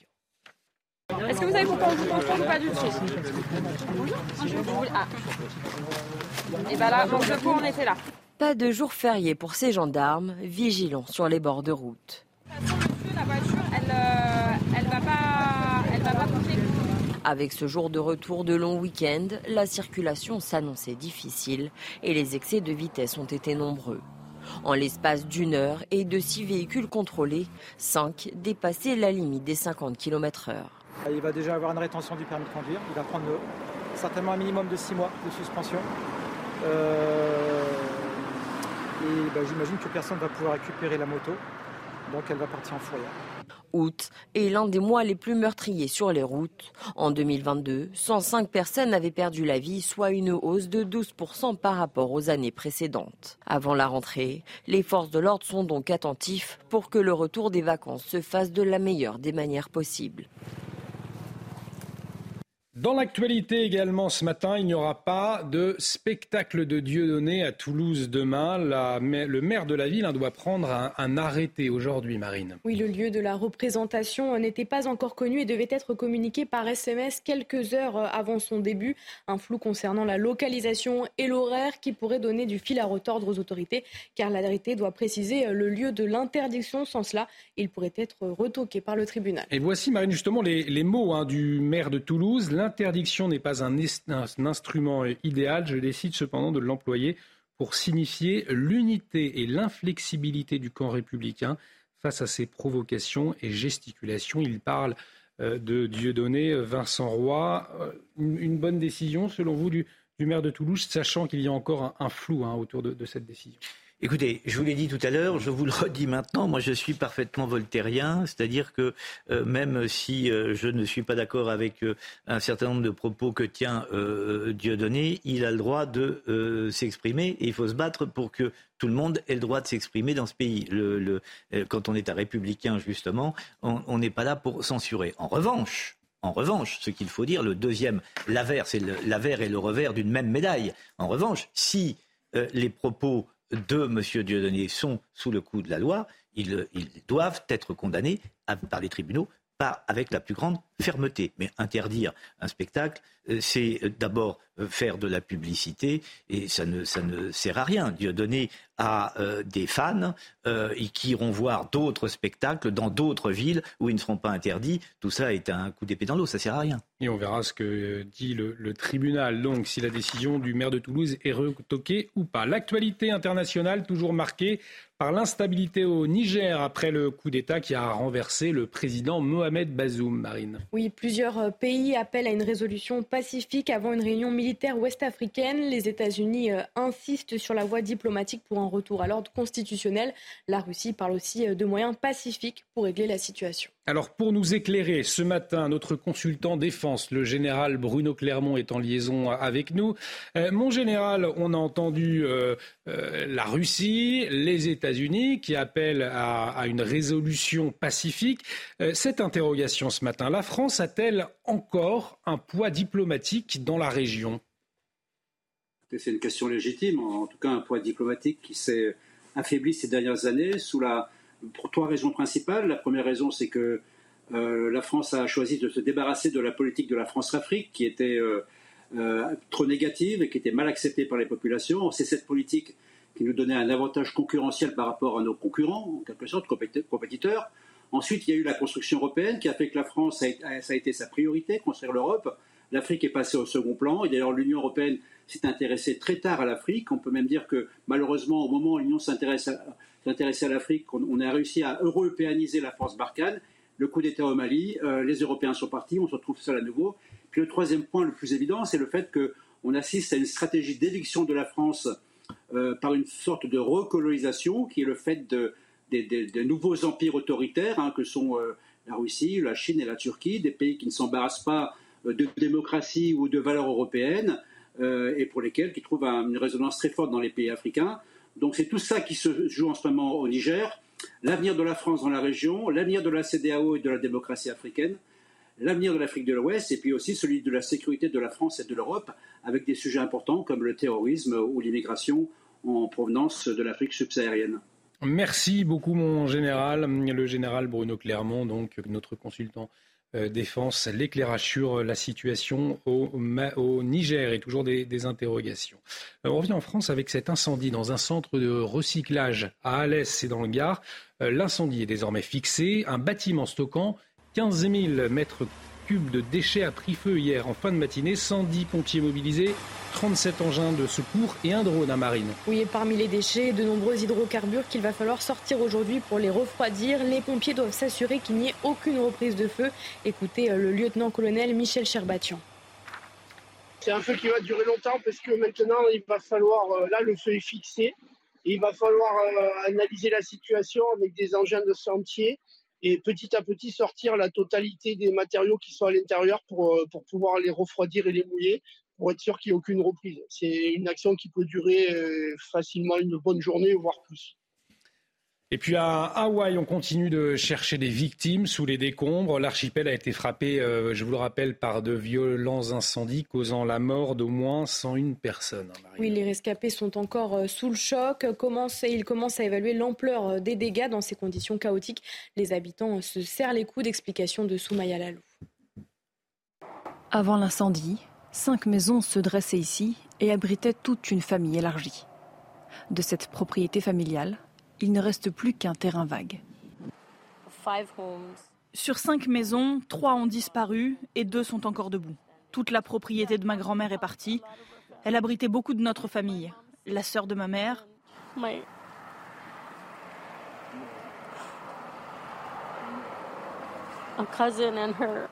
Ma cousine et sa famille. Et juste à côté, il y a une autre cousine. Les deux maisons de la propriété épargnées par les flammes appartiennent à Lani Maoula. En revenant chez elle après l'incendie, elle découvre sa maison quasi intacte au milieu de cette terre noircie par la suie. Incroyable. Elle n'est pas partie. J'étais comme... Elle n'oubliera pas que c'est grâce à l'intervention de son voisin que le feu n'a pas atteint sa résidence. Il n'est même pas pompier, c'est juste un voisin qui vit avec sa femme de l'autre côté. Pendant que tout le monde courait, il était ici avec les pompiers, avec un tuyau d'arrosage, essayant d'éteindre le feu. Il a sauvé cette maison. Des cendres de l'Aïna, un engagement collectif émerge. Famille et voisins se serrent les coudes. Ensemble, ils ont fait le serment de tout reconstruire. À Mayotte, à présent, l'opération Wambouchou se poursuit. Lancée en avril, elle lutte hein, contre la délinquance et les logements insalubres. Oui, 81 logements insalubres ont été détruits au sud de l'île. Censée s'achever euh, en juin, l'opération a été prolongée avec pour objectif la destruction de plus de 1200 logements insalubres d'ici euh, la fin de l'année. Explication de Kylian Salé. Des terrains vierges d'ici la fin de la semaine, c'est l'objectif des autorités dans ce village au sud-est de Mayotte. Ce lundi, des bulldozers ont détruit ce campement illégal. Au total, 36 familles ont été recensées et 81 habitations démolies. Parmi ces familles, 7 ont accepté d'être relogées. Depuis le lancement de l'opération en avril, c'est le plus gros coup de force des autorités. L'État souhaite se débarrasser des logements insalubres sur l'île et expulser les personnes en situation irrégulière.